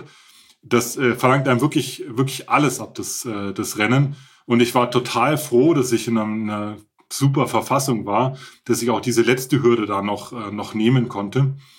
Und genau, und dann läuft man noch vorbei an so einer, äh, die nennt sich Mile, äh, Mile 99 Party. Also quasi eine Meile vor dem Ziel stehen noch mal irgendwie äh, Dutzende Leute rechts und links von der Straße und feuern jeden Läufer, also wirklich jeden Läufer an. Also ich meine, keine Ahnung, ich war, äh, war da irgendwie, äh, da war schon äh, eine Nacht dazwischen, zwischen äh, dem ersten, der ins Ziel gekommen ist und mir. Äh, und trotzdem war das, wurden da alle ganz frenetisch da irgendwie empfangen und nochmal angefeuert. Ja, ich weiß nicht. Äh, und dann kam dieser letzte magische Ort, der letzte magische Moment. Da habe ich erstmal nach links geguckt und habe dich noch gesehen mit äh, Christiane und Michi. Ihr habt euch da tatsächlich auch noch trotz der äh, Entkräftung äh, durch die Erkrankung da noch irgendwie rausgequält und habt euch dann da noch ganz dezent an den Rand gestellt und da jetzt auch niemandem zu nahe zu kommen. Und auch mir habt ihr nur so aus der Ferne gewunken, aber es war einfach total schön, euch dann noch zu sehen, einfach um auch nochmal, also das hat halt nochmal untermalt, dass, das, dass die Crew zwar vielleicht nicht komplett physisch anwesend war, aber in der Summe wart ihr doch alle daran total beteiligt, dass das nochmal Erfolg geworden ist. Also insbesondere, was du jetzt auch erzählt hast, dass dich Marie und Lisa äh, erreichen konnten, manchmal, wenn es Empfang gab äh, um dir Fragen zu stellen, die du dann recherchiert hast oder noch wusstest aus deinem Rennen. Das war auch für die beiden von, von unschätzbaren Wert. Und, äh, und auch Michi, der wahrscheinlich so entkräftet war, dass er einfach nur irgendwelche Ranglisten durchgucken konnte äh, und, und mir da die Daumen gedrückt hat, das habe ich einfach gespürt. Und es war cool, dann ganz kurz vorm Ziel nochmal wirklich alle um mich rum zu haben. Das war echt sehr, sehr schön. Ja, also genau, also wir, als wir dann bemerkten, okay, der schafft das, also du, ähm, ist dann doch, hat sich irgendwie wieder gefangen, wie auch immer, ähm, haben wir, haben wir drei uns angeguckt in unserer Unterkunft äh, und haben dann entschieden, okay, wir müssen, wir müssen dahin fahren. Also wir, äh, uns ging es körperlich so, dass wir ähm, raus wollten auch tatsächlich ähm, und sind dann ähm, nach Auburn gefahren ans Ziel, haben das Auto da irgendwo geparkt, haben uns äh, mit Maske und möglichst viel Abstand äh, zu allen da irgendwie kurz vors Ziel gestellt, ähm, bevor man dann auf diesen ja, legendären äh, Campus, diese legendäre Track ähm, läuft, wo das Ziel aufgebaut ist. Und ähm, ja, ich weiß noch, als du uns gesehen hast, als wir dich äh, gesehen haben, ich glaube, da hatte jeder so ein bisschen Tränen in den Augen, weil das einfach ja, ja ein emotionaler Fall. Moment war. Ja, total. Und ähm, ich glaube, deswegen wollten wir auch unbedingt hin, weil wir wussten, es bedeutet äh, dir viel, das bedeutet uns viel. Und ähm, genau, wie du schon sagst, wir haben das dann, ähm, obwohl wir ähm, bei dem eigentlichen Teil, beim Hauptteil des Rennens nicht dabei waren, dann ja, irgendwie wollten wir dann doch die Unterstützung auf den letzten ja, 500 Meter, 400 Meter waren es da, glaube ich, noch äh, ja. zumindest zeigen. Und ähm, genau, du bist dann ähm, eingebogen ähm, auf, diese, auf diese Track, ähm, wo man dann noch so eine halbe Runde irgendwie laufen muss. Und dann äh, warst du irgendwie im Ziel. Ähm, war das auf der, auf der Bahn dann irgendwie so ein ganz, ganz besonderer Moment oder warst du da einfach nur äh, so heilfroh, dass es, dass es vorbei ist gleich? Das ist total spannend, weil wenn ähm, mich fragen total viele Leute nach diesen letzten Metern auf der Bahn. Also du läufst 100 Meilen und erlebst quasi die verrücktesten und krassesten Sachen, die man sich vorstellen kann. Aber das große Interesse gilt immer so diesem Zieleinlauf. Und ähm, und den habe ich auch lange reflektiert äh, danach. Das ich war so, dass ich da ich bin von Haus aus nicht ein Läufer, der mit irgendwie erhobener Bäckerfaust über eine Ziellinie kommt und dann da irgendwie noch so ein, ein Grundslaut von sich gibt und, und äh, ähm, sich da ganz extrovertiert selber feiert. Das ist, äh, entspricht einfach nicht meiner Persönlichkeit, aber die, äh, die Ruhe und die Introvertiertheit, die ich da auf diesen letzten Metern und auch beim Überqueren der Ziellinie gespürt habe, äh, das hatte ich so, in, so tatsächlich auch noch nicht erlebt. Also es war eine ganz, also ich war ganz arg bei mir, das war ganz leise auch in meinem Kopf, also obwohl da Leute um mich rum waren, da was ein Mords laut im Stadion, da schreien Leute. Neben mir ist, glaube ich, auch einer mit einer Kamera gelaufen, der das noch irgendwie aufgezeichnet hat für den, für den Veranstalter, so Videos gemacht. Und das habe ich alles überhaupt nicht mitgekriegt, sondern es war wie, wenn man so allein im Wald sitzt, so muss man sich das vorstellen. Und es war dann auch so, dass ich über die, über die Ziellinie drüber bin und habe dann, ähm, da gibt's auch ähm, zum Glück, ich glaube, du hast noch ein paar Fotos irgendwie gemacht gehabt, noch ein paar Mal auf den Auslöser gedrückt. Ich stehe dann da kurz, nachdem ich die Ziellinie überquert habe und schaue einfach nur so. Und dann, äh, und dann gehe ich so in die Hocke, äh, interessanterweise ohne Krämpfe inzwischen. Das äh, Problem war wohl behoben. gehe in die Hocke und berühre mit meiner flachen Hand diesen, diesen Highschool-Track. Und es war wie in so einem Film, dass einem so, wenn die Lautstärke wieder so reinfährt. Also auf einmal war ich wieder in dieser Jetzt-Situation und habe die Leute wahrgenommen und Lisa kam dann schon auch auf mich zugerannt und jemand hat mir so eine Medaille, ganz klassischen Ziel sogar übergestülpt und, und da habe ich dann quasi gemerkt, ah krass, das Rennen ist jetzt vorbei und du bist da jetzt gerade ins, ins Ziel gekommen. Aber diese anderthalb Minuten davor, das war so wie, ja, wie auf einem anderen Planeten oder ja, oder wie allein im Wald, das trifft es eigentlich fast so, so am besten. Ganz arg bei mir, ganz ruhig, aber auch total zufrieden. Also keine überschwänglichen Glücksgefühle oder so, sondern eher so eine tiefe innere Zufriedenheit. So, so könnte ich es am besten beschreiben mit meinen eigenen Worten. Mhm. Du, du warst letzten Endes, ähm, hast du 28 Stunden und 15 Minuten gebraucht? Genau, ich glaube, genau, ja. recht ja. Sinne. Ja. Ähm, bedeutet dir diese Zahl irgendetwas oder ist das total Schnuppe und alles andere, so wie es jetzt gekommen ist, bedeutet dir viel, viel mehr. Der ultimative Test, ob dieses, ob man bei dieser Zielsetzung ehrlich war, äh, tritt immer dann ein, äh, wenn so ein Rennen dann auch vorbei ist und man sein A, B oder C-Ziel oder in meinem Fall das A, B, Ziel, Ziel erreicht hat.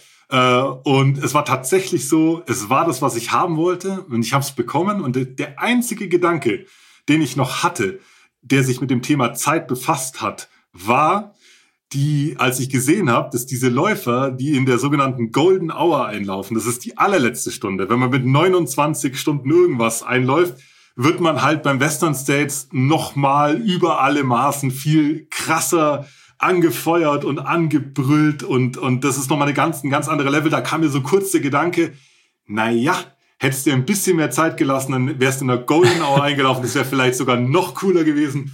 Aber ansonsten hat mich diese Zeit nie, ähm, äh, nie beschäftigt oder, oder hat bei mir ähm, nur ein Gefühl ausgelöst. Ah, krass, ich habe es tatsächlich geschafft. Das war, das war so das mhm. Gefühl und das ist auch immer noch. Cool.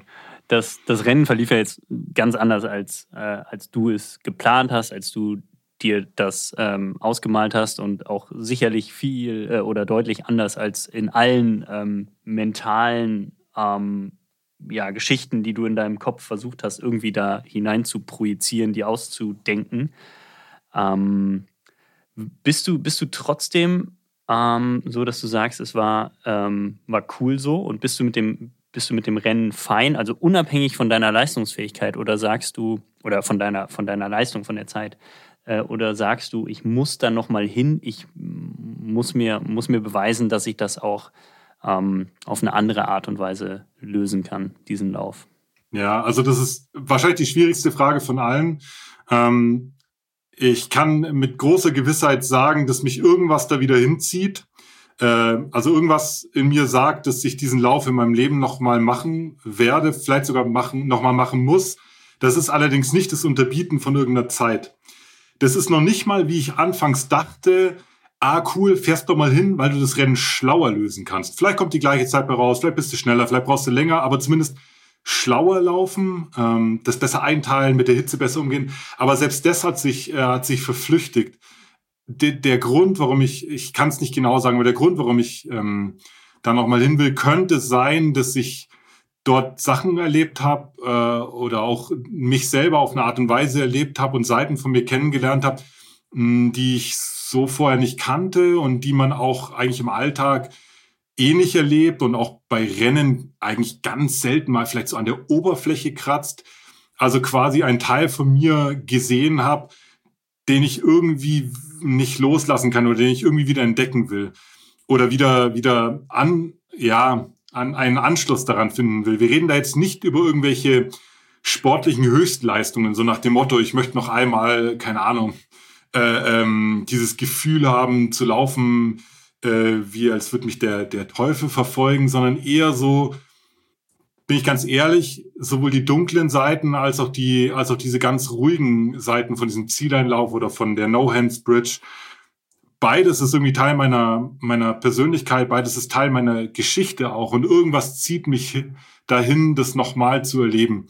Um das Ganze jetzt aber in den richtigen Kontext zu rücken. Ich habe definitiv nicht vor, die nächsten zwei, drei, vier, fünf, sechs Jahre überhaupt irgendein Rennen zu bestreiten, das mich emotional und auch physisch so mitreißt und reinreißt wie dieser Western States. Das steht nicht auf meiner Agenda. Ich bin gerade in der Marathon-Vorbereitung. Ich bin total zufrieden. Das ist ein richtiger, schöner äh, Spießerjob, da zu gucken, wie schnell man da den Marathon laufen kann. Und das ist wirklich alles total gut für mich. Ich bin total aufgeräumt. So ein Erlebnis wie diesen Western States, das gibt's vielleicht nie wieder. Also vielleicht passiert sowas tatsächlich nie wieder. Äh, und wenn es passiert, nochmal oder etwas ähnliches, brauche ich auf jeden Fall erstmal ein paar Jahre zum, zum Durchatmen, bevor ich mich sowas wieder, wieder aussetze. Aber irgendwas zieht mich hin. Ja, ich kann, ich kann das total verstehen. Also, ähm, ja, also rein, also für mich persönlich hat dieses Rennen auch eine, eine, eine große Faszination. Ähm, und irgendwie fühle ich mich dem Rennen auch emotional verbunden, auch weil ich jetzt zweimal die Möglichkeit hatte, da zu sein, aber das dann natürlich so wie du ähm, durchzumachen und so ein zu erleben, ähm, ist natürlich was, was, was, was ganz Eigenes und vielleicht auch für viele wirklich der Grund, weshalb man läuft. Würdest du sagen, die Erlebnisse dort haben dir so ein bisschen gezeigt, aus welchen Gründen du läufst? Oder ähm, kannst du gar nicht, gar nicht beantworten, weshalb man solche Rennen macht? Äh, doch, ich kann es beantworten. Also das, was ich beim Western Sets erlebt habe, ist nicht der Grund, warum ich laufe. Das, äh, das, da, da bleibe ich auch dabei. Also äh, weder die negativen Seiten will ich eigentlich in meinem Laufsport erleben. Ich will weder solche physischen noch solche emotionalen Zusammenbrüche erleben im Rahmen des Laufens, wie es jetzt beim Western States war. Ähm, noch brauche ich äh, jedes Wochenende oder zweimal im Jahr diese totale Magie, die dann da entstanden ist, über sich hinaus zu wachsen. Das, das brauche ich nicht, das verlange ich nicht vom Laufen. Ähm, nichtsdestotrotz waren und sind es Teile meiner Persönlichkeit und, und äh, mich selber dazu entdecken oder auch Teile von mir wieder zu entdecken, ähm, sowohl die guten als auch die, äh, die schlechten, das hatte ich nicht unbedingt im Rahmen des Laufsports erwartet, aber es war jetzt halt so. Es ist beim Western States passiert. Und ich bin, bin, auch, bin auch cool damit, aber es ist nichts, was ich, was ich ab jetzt sozusagen versuche, durch das Laufen irgendwie zu, zu reproduzieren. Das kann ich ganz klar verneinen. Und gibt es noch ein läuferisches Ziel, sei es irgendeine ein zeitliches Ziel beim Marathon oder ein Rennen, was ähm, für dich die, die gleiche mh, ja, emotionale Bedeutung hat, die, die gleiche Größe wie, wie Western States? Oder war das, ähm, war das jetzt so quasi sowas, sowas Einmaliges, was du dir irgendwie mal ausgemalt hattest? Du hast es jetzt erreicht und ähm, größer kann es, kann es gar nicht mehr werden, weil du dieses Rennen mit so viel Bedeutung aufgeladen hast. Also das wusste ich ja vorher nicht, dass das so eine intensive Erfahrung wird, aber selbst als ich das noch nicht wusste, dass es so krass für mich werden würde, war es schon der größte Batzen auf meiner Running Bucket List. Also da schaut man ja so drauf auf seine Läuferziele-Liste und man merkt ja sofort, wie stark einen irgendwas emotional mitnimmt. Und da war, da war der Western States immer fünf Level über den anderen Sachen, die da draufstehen. Das heißt nicht, dass ich die nicht weiter ehrgeizig verfolge. Also da steht nach wie vor dieser Marathon unter drei Stunden beispielsweise drauf, ähm, äh, und, und ein paar andere Sachen, äh, da werde ich mich genauso mit Herzblut reinhängen und mit all meinen planerischen Fähigkeiten und mit all meinen äh, vielleicht auch ähm, ja emotionalen Fähigkeiten, die man dann im Rennen braucht. Also ich werde mich da genauso mit Herzblut reinhängen.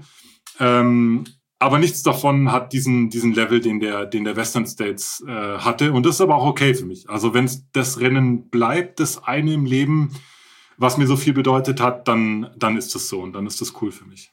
Ja, cool. Aber auf jeden Fall vielen Dank, dass du, dass du uns da jetzt mitgenommen hast. Einmal in der Geschichte im Heft, aber jetzt hier auch im Podcast. Ähm, ich weiß es nicht genau, aber ich glaube, das wird der längste Podcast, den wir bislang hatten. Äh, also das tut mir furchtbar leid. Du brauchst nicht nur beim Western State sehr lange, sondern auch beim Podcast. sehr cool. die Leute fragen, die Leute fragen tatsächlich immer nach, äh, nach XXL-Folgen und äh, ja, hier habt ihr eine XXL-Folge. Viel Spaß beim Anhören. Und ähm, ich wollte jetzt eigentlich nur noch dir einmal die Bühne überlassen, um über dein Buchprojekt kurz zu sprechen. Ähm, ich weiß, dass du deine Erlebnisse vom Western States äh, verschriftlicht hast und eben veröffentlichen möchtest. Äh, kannst du da schon sagen, ähm, wie weit du da bist?